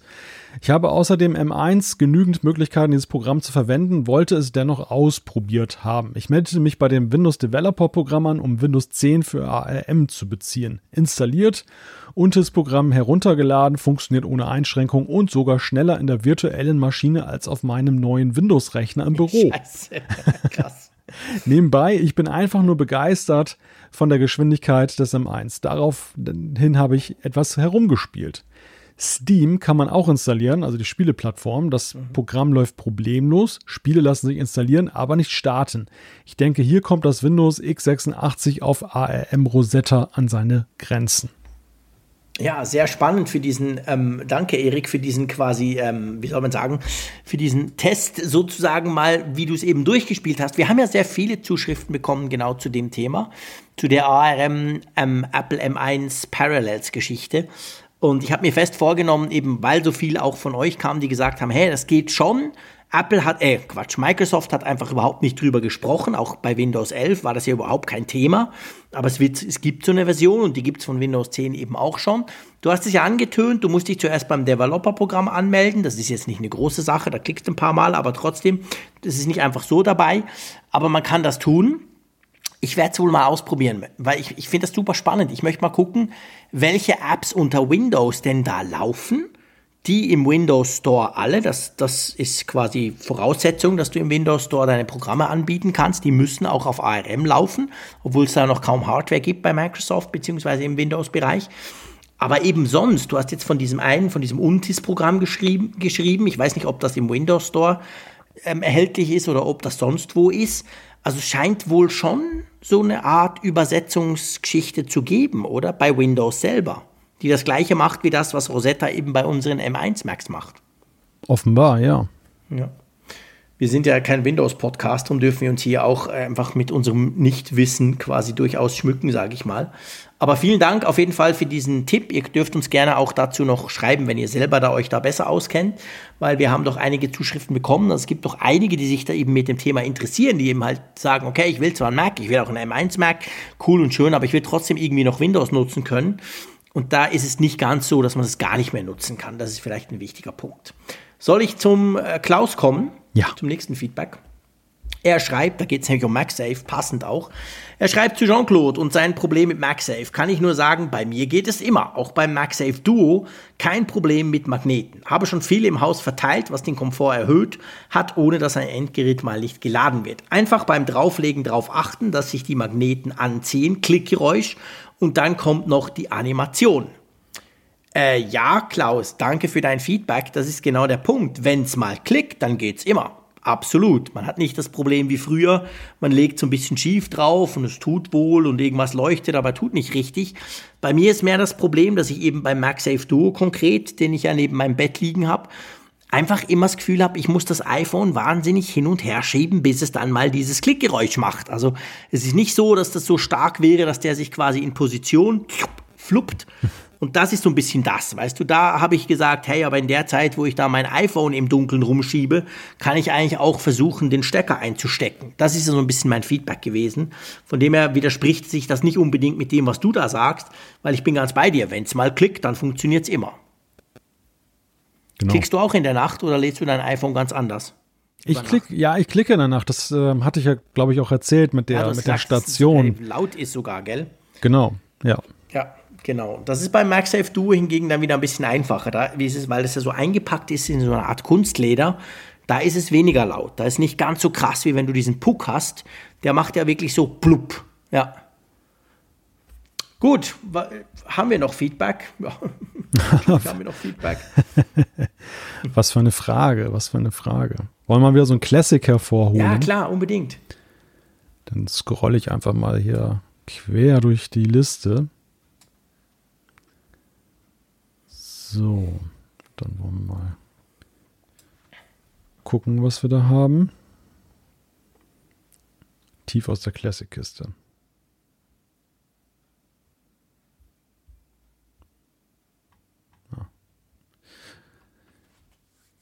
Nehmen wir mal den hier. Und zwar von Mike aus Braunschweig. Er schreibt, auf die Gefahr hin, mich lächerlich zu machen. Ich habe absolut keine Verwendung für eine Smartwatch, aber das mit den wechselbaren Armbändern war schon ein geiler Marketingzug von Apple. Also benötige ich zwangsweise eine Watch, um die tollen Armbänder zu tragen. Da ich derzeit einen Androiden als Smartphone nutze, stellt sich natürlich die Frage, ob man die Watch auch ohne iPhone betreiben kann. Wie geschrieben, ich brauche keine der smarten Funktionen. Ich würde sie wirklich nur als dumme Uhr benutzen. Ein iPhone 5 und diverse iPads sind vorhanden, um sie eventuell erstmalig einzurichten, nur im täglichen Betrieb. Armbänder festhalten, Uhrzeit zeigen, wäre halt kein iPhone dabei hey, ist eigentlich noch kein China-Shop auf die Idee gekommen, eine Uhr mit den passenden Halterungen auf den Markt zu werfen und so weiter und so fort. Also das ist so der Input von Mike, den ich ganz interessant mhm. finde. Das ist immer so eine ganz andere Betrachtungsweise der Frage, warum man eine Apple Watch haben möchte. Da, da kann man eine Menge zu sagen, glaube ich, oder? Ja, das ist spannend. Das ist wirklich interessant, Mike. Also ich meine, man muss ja sagen, der, der, der, der Grundtenor ich wüsste nicht, wofür ich eine Apple Watch brauchen würde, außer vielleicht zur Zeitanzeige. Das kriegen wir ja viel mit. Also ich kriege das eigentlich ganz ehrlich bei, vor allem bei Twitter, wo ich relativ eine große Followerschaft habe, fast bei jedem Tweet, wenn ich mal wieder über meine Uhr schwärme, dann neben ganz viel Feedback, wie Sie das mal, wie ihr das macht und hin und her und so, kommt mindestens einer, der sagt, ich könnte überhaupt keine Ahnung, wofür ich so eine Uhr brauchen würde. Also da bist du, sage ich mal, durchaus wahrscheinlich wahrscheinlich sicher auch in der Mehrheit, weil letztendlich so viele haben ja noch nicht so eine Uhr, auch wenn es natürlich inzwischen schon recht viele sind. Aber die Betrachtungsweise, dass du die Armbänder cool findest und dir drum so eine Uhr aussuchen würdest, das finde ich recht cool und auch interessant. Die habe ich mir noch nie überlegt. China kopiert ja alles und ich war ja in Shenzhen und da kriegst du ja auch alles. Aber es ist tatsächlich interessant. Mir ist jetzt zumindest auch noch keine Uhr untergekommen, die irgendwie so ein komisches Schieß mich tot Betriebssystem drauf hat oder gar nicht so tut, wie wenn sie eine Apple Watch wäre. Es gibt schon auch Apple Watch Clones, die dann so tun, als seien sie eine Apple Watch, aber die zumindest dieses Halterungssystem dann hat. Da ja. habe ich noch nie was gesehen. Wäre eigentlich kann das doch so schwierig nicht sein zu kopieren, oder? Wäre eigentlich eine Geschäftsidee, ja. Weil sie kopieren ja alles. Sie kopieren AirPods, die sich perfekt als AirPods anmelden. Eben, es gibt auch Apple Watches, die so tun, als seien sie eine Apple Watch und so, aber ähm, ja, denk, ja, mal, denk, denk mal an eine Android Watch, die ja. sich dieses große Ecosystem genau. jetzt von Apple zunutze machen würde. Genau. So eine, natürlich eine China-Version, weil, weil das ist ja alles patentiert, das dürftest du offiziell ja nicht brauchen, aber das, das wäre durchaus, durchaus eine Variante. Wobei ich muss jetzt sagen, Mike, ähm, die Apple Watch 3, die gibt es ja immer noch zu kaufen. Und die ist ja wahrlich nicht mehr teuer. Also wenn dir die Armbänder so gut gefallen, dann wäre vielleicht so eine Apple Watch 3, Malte, korrigier mich, wenn ich Mist erzähle, wäre doch eigentlich die ideale Einstiegsdroge, oder? Ja. Ja, ich glaube, das, das größere Als Zusammenhalter für Armbänder sozusagen. Ja. Weil das Problem, das er beschreibt, ist ja vor allem eines, dass mich mit dem Kompagnon, das, das, das iPhone, das man ja dann immer noch braucht, um die Einrichtung vorzunehmen. Ja. Dass das nicht vorhanden ist. Und das, also das, das wäre tatsächlich ja auch, äh, Apple ist ja diesen Weg schon ein wenig gegangen in den letzten Jahren hin zur Autarkie der Apple Watch. Das wäre eigentlich so ein zusätzlicher Anreiz, dass äh, mhm. das iPhone irgendwann nicht vorausgesetzt wird. Natürlich, dann musst du als Nutzer damit leben, dass du dann natürlich dann gewisse Nachteile hast, dass Funktionen für dich nicht verwendbar sind. Aber so wie Mike das beschreibt, scheint das ja durchaus dann akzeptabel zu sein. Also ich musste vor allem schmunzeln deshalb, du hast ja gerade so aus deiner Twitter-Bubble zitiert, mhm. aber ich glaube, wenn man sich auch den Erfolg der Funktionen, der Möglichkeiten bei der Apple Watch ansieht, nimm nur mal den App mhm. Dann muss man ja schon zwangsläufig auch zu dem Ergebnis kommen, dass es eine nicht geringe Nutzerschaft gibt, die wirklich so mit den grundeingebauten Funktionen vollkommen zufrieden ist. Das, ja. das ist ja nicht so wie beim iPhone, wo der Hang, sich dann Drittsoftware draufzuladen, ähnlich oder gleichermaßen hoch ist auf der Apple Watch. Und äh, ich glaube, es gibt ganz viele Nutzer, die, die, die arbeiten mit dem Grundset, bei den Armbändern hingegen habe ich das Gefühl, die sind weitaus erfolgreicher als jede, jede Bemühung, da softwareseitig was zu etablieren, ja, es jemals war. Also nimm doch mich als Beispiel. Du weißt, ich bin ein App-Freak. Ich habe 289 Apps auf meinem iPhone. Ich, ich teste gern, ich installiere ständig, finde das cool. Ich nutze auch viele Apps tatsächlich regelmäßig. Und ganz ehrlich, auf der Apple Watch, außer der Bring Einkaufslisten App, aber die auch, habe ich auch schon erklärt, zu kompliziert zum Einrichten, dass ich sie manchmal vergesse habe ich eigentlich praktisch nichts drauf, weil mir einfach nichts fehlt. Ja. Höchstens, wenn ich mal eine Komplikation möchte, zum Beispiel aktuell hier, gerade will ich natürlich wissen, wie es denn eigentlich mit der App und der Flut steht. Also habe ich die entsprechende App natürlich installiert, auch auf die Uhr, damit ich die entsprechende Komplikation habe, die mir anzeigt im Zifferblatt, okay, jetzt dann um Viertel vor zwölf ist dann gleich ähm, Ebbe hier bei uns. Also so, aber äh, sonst, ich brauche fast, ich brauche eigentlich keine Apps. Die Uhr kann all das, was ich mir wünsche und damit hat sich's. Und das ist ein gutes Beispiel, wie hingegen gleichzeitig habe ich wahrscheinlich 30 oder 40 oder noch mehr Armbänder. Also selbst Software-Freaks und App-Freaks nutzen in meinem Fall zumindest nur sehr wenige Apps. Wie viele Apps hast du drauf? Oh, puh, gute Frage. Ich glaube aktuell so, so viel, 15 oder? oder 20 oder so. Ja, immerhin.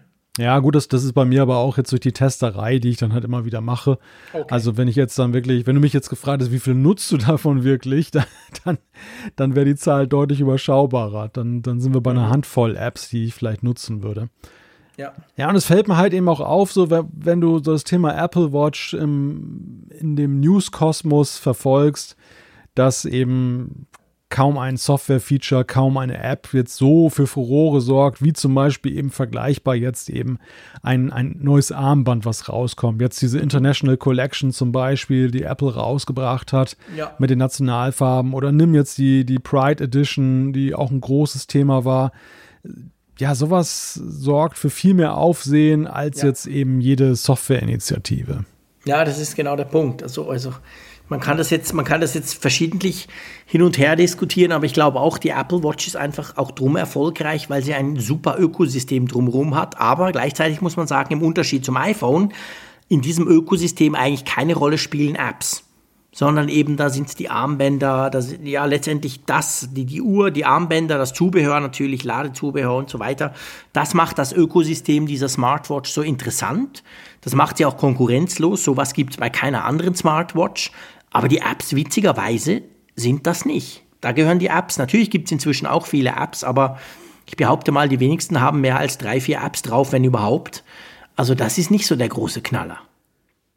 Ja, es ist ja, wenn man ein wenig zurückdenkt, ich hatte mich kürzlich mal mit diesem Modeaspekt der Apple Watch nochmal auseinandergesetzt. Mhm. Das hat ja auch eine sagenhafte Entwicklung genommen. Am Anfang wollte Apple ja von vornherein eigentlich die Uhr auch als Modeaccessoire etablieren. Ja. Und sie, sie suchten ihr Wohl ja. Diese Edition. Ja, in der Edition, genau, in dieser Gold-Variante. Sie hatten ja damals dann eben auch dann Fashion-Journalisten eingeladen zu dem Launch damals, äh, der, der, der Erstvorstellung. Mhm der Apple Watch. Und das wurde von allen Seiten so ein bisschen belächelt. Also die, die Modeindustrie hat gesagt, naja, was soll das denn? Ist am Ende ja doch nur ein kleiner Computer.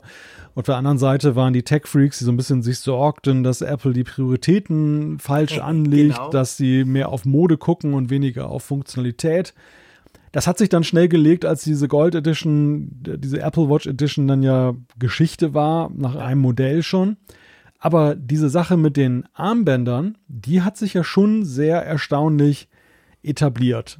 Auch wenn Total. es natürlich immer so ein wenig schwankt zwischen, es ist Mode, also es ist ein Fashion-Item, so für den Alltag und naja, ein Stück weit eine Reminiszenz an alte Zeiten, was die Wechselcover anging von Nokia. Du erinnerst dich. ja, stimmt. Ja, aber die waren auch saumäßig erfolgreich. Also ich meine, das war ja nichts Schlechtes. Und ich glaube, Apple hat, ich meine, Apple tut ja, ich bin ganz bei dir, das ist so ein kleiner Spagat eigentlich. Aber ich glaube, Apple selber, wenn du die, die eigene Kollektion anguckst, und spannend ist ja, es gibt ja unglaublich viele Third Parties, die da ganz tolle Armbänder machen zur Uhr. Aber wenn du bei Apple selber guckst, da ist es ja, du hast jetzt gerade erwähnt, die Pride Edition, du hast jetzt gerade diese Ländereditionen erwähnt, wo ich natürlich hier das passende Holland-Armband im Moment hier spazieren trage. Ähm, da ist es ja so, da macht Apple ja auch so ein bisschen Fashion. Es gibt immer so eine Frühlingskollektion, ja. dann gibt's, also es gibt wirklich Kollektionen, die dann zeitlich, also nicht, nicht zeitlich, ähm, aber zeitlich abgestimmt auf den Markt gebracht werden. Also da spielt Apple schon noch so ein bisschen in Richtung Fashion, oder? Ja, ich habe hier aktuell diese Germany Edition und mhm. das geht ja jetzt auch sogar ja schon so weit. Am Anfang waren es ja nur die Armbänder, aber mittlerweile sind ja auch die passenden Zifferblätter dann per ja, App-Clip dann verlinkt und ja. ähm, du designst ja die ganze Uhr damit um. Aber ich, mhm. bin, ich bin trotzdem der Auffassung, also so, so sehr Apple monetär, glaube ich, sehr viel Gefallen natürlich daran äh, findet, diese Armbänder so, dass die, dass die Armbänder so eingeschlagen mhm. sind. Aber ich glaube, dass es Kräfte bei Apple gab, die am Anfang schon eigentlich eine andere Vorstellung davon hatten, wie Apple sich im Modebereich, im modischen Bereich platziert, ja. die, die sie eher so gesehen haben als äh, neuer Juwelier am, am Horizont. Ja, absolut. Und ähm, naja, aber auf der anderen Seite glaube ich eben auch, dass diese Armbandgeschichte eben weitaus mehr für Reichweite sorgt, als jede andere Materialwahl es jemals gebracht hätte. Ja, und seien wir ehrlich, Apple hat dann noch den, hat dann die Kurve noch gekriegt, aber die, die Idee, dass du eine Smartwatch etwas Wertiges machen willst, das unglaublich teuer ist und das den Wert auch behält, wie das ja bei einer normalen Uhr, bei einer Schweizer Uhr zum Beispiel ja so der Fall ist, die konnte, also die konnte ja nicht funktionieren bei einem Tech-Gadget, das spätestens nach drei Jahren ja. absolut veraltet ist. Also dieses Problem, das kriegst du bei einer Smartwatch halt nicht gelöst, egal wer du bist. Das kann halt Omega und Rolex machen, weil die Uhren, die, die behalten ihren Wert, weil, sorry, da drin ist ja nur eine Uhr. Und die Uhr dreht auch 50 Jahre später noch. Aber bei einer Smartwatch, das erleben wir ja alle selber, nach drei, vier, spätestens Jahren ist das Ding ja Elektroschrott, weil pff, keine Updates und keine Funktion und der Prozessor viel zu langsam und so weiter.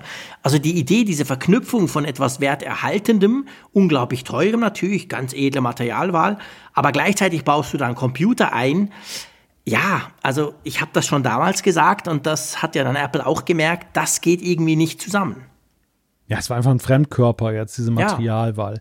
Weil am Ende war es halt, halt doch ein Kleinstcomputer, den du mit dir herumgetragen genau. hast. Und der wurde eben weniger wert im Verlauf der ja. Zeit. Und man stelle sich vor, man kauft einen iMac und der wäre jetzt komplett aus äh, feinstem Gold gefertigt, das Gehäuse. Aber am Ende kauft man es ja nicht deshalb, sondern wegen des iMacs. Und genau, und der hat wahrscheinlich eine längere Laufzeit als so eine Apple Watch, ja. by the way. Das Wenn ich mal deinen iMac angucke, der jetzt auch schon sieben Jahre vor Das stimmt, das stimmt. Also der, wenn ich den hätte vergolden lassen, das hätte sich sogar genau, gelohnt. Das hätte sich durchaus gelohnt.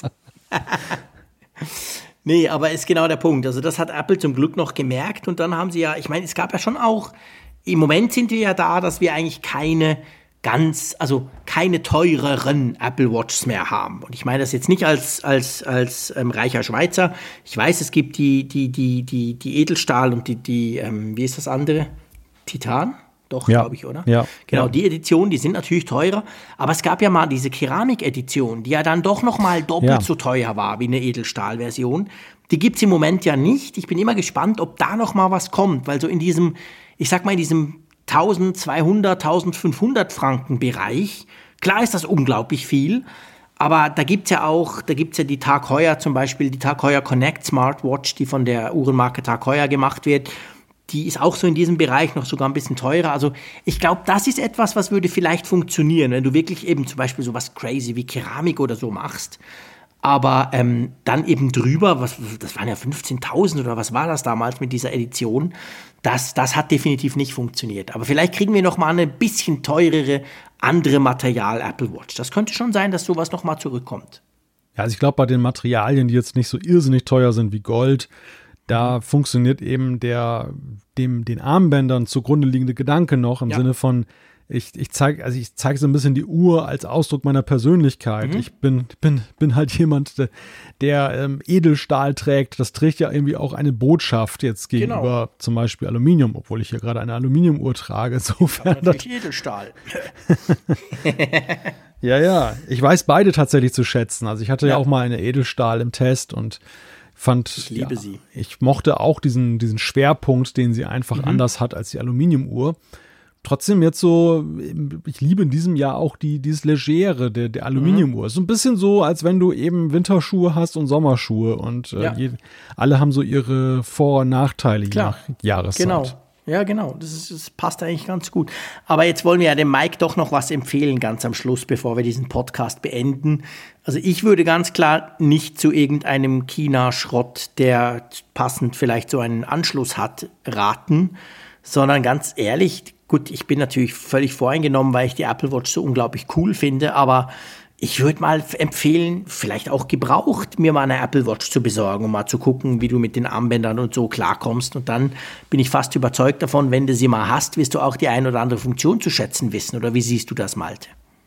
Ja, also das Problem ist aber nach wie vor ja eben das fehlende iPhone und da wird Mike jetzt das iPhone Stimmt, 5 Sorry. und äh, auch die iPads werden ihm da nicht weiterhelfen, weil das iPad ja. ist ja nun kein Kompagnon für die App, nee, äh, für die für die Watch, für die Watch App, die du brauchst. Natürlich. Und beim iPhone 5 würde ich jetzt mal aus dem Bauch heraus sagen, ist auch zu alt, um dann da dir nützlich zu sein. Also ja, ich glaube, es geht nicht. Das stimmt. Nun, nun, ist die Zuschrift schon zum Glück ein bisschen länger her und vielleicht hat Mike schon weitere Erlebnisse gesammelt oder hat vielleicht doch ein iPhone zur Hand. Dann äh, ist ihm vielleicht schon geholfen da an der Stelle. Genau, hoffen wir jetzt einfach mal. So, Ihr dürft uns immer gerne schreiben, das macht ihr auch weiterhin ganz fleißig, das schätzen wir sehr, auch im Wissen, dass es manchmal länger dauert oder gar nie beantwortet wird von unserer Seite, aber ihr wisst, es ist ja nicht nur euer Feedback, das wir hier in der Sendung bringen, sondern auch das Feedback, das uns generell viel weiterbringt, weil wir viel dabei lernen oder das dann zum Beispiel auch als Thema im Apfelfunk mal aufnehmen oder auch im Apfelfunk am Hörer, by the way, wo wir solche Themen manchmal dann auch bringen. Also vielen Dank dafür schon mal. Aber ich würde sagen, wir beenden diese Folge langsam. Ich gucke da draus. Gerade fährt ein riesiges irgendwas Schiff vorbei. Ich könnte jetzt natürlich in der App gucken. Keine Ahnung. Hell beleuchtet, sieht lustig aus, weil es total schwarz draußen. Es ist dunkel, es stürmt, aber das Schiff sieht man, das ganz nah quasi am, bei mir hier vorbeifährt. Schöne Sache, ich habe immer noch Ferien, das tut gut. Aber nächste Woche, so viel kann ich schon mal wieder versprechen, dann wieder im ich sag mal, im Setup Schweiz unter Umständen schon nicht mehr unterm Dach, weil ich ja umbaue und alles abräumen muss, vielleicht dann aus dem Wohnzimmer raus. Aber ich glaube, versprechen kann ich, dass die Qualität sicher ein bisschen besser wird. Und von dem her gesehen, zum letzten Mal, tschüss von der Nordsee. Ja, lieber Jean-Claude, mach mal so mit Blick auf deinen Urlaub äh, einen Pull-to-Refresh in eigener Sache. und, und, und dann hören wir uns nächste Woche wieder. Bis dann, tschüss von der Nordsee.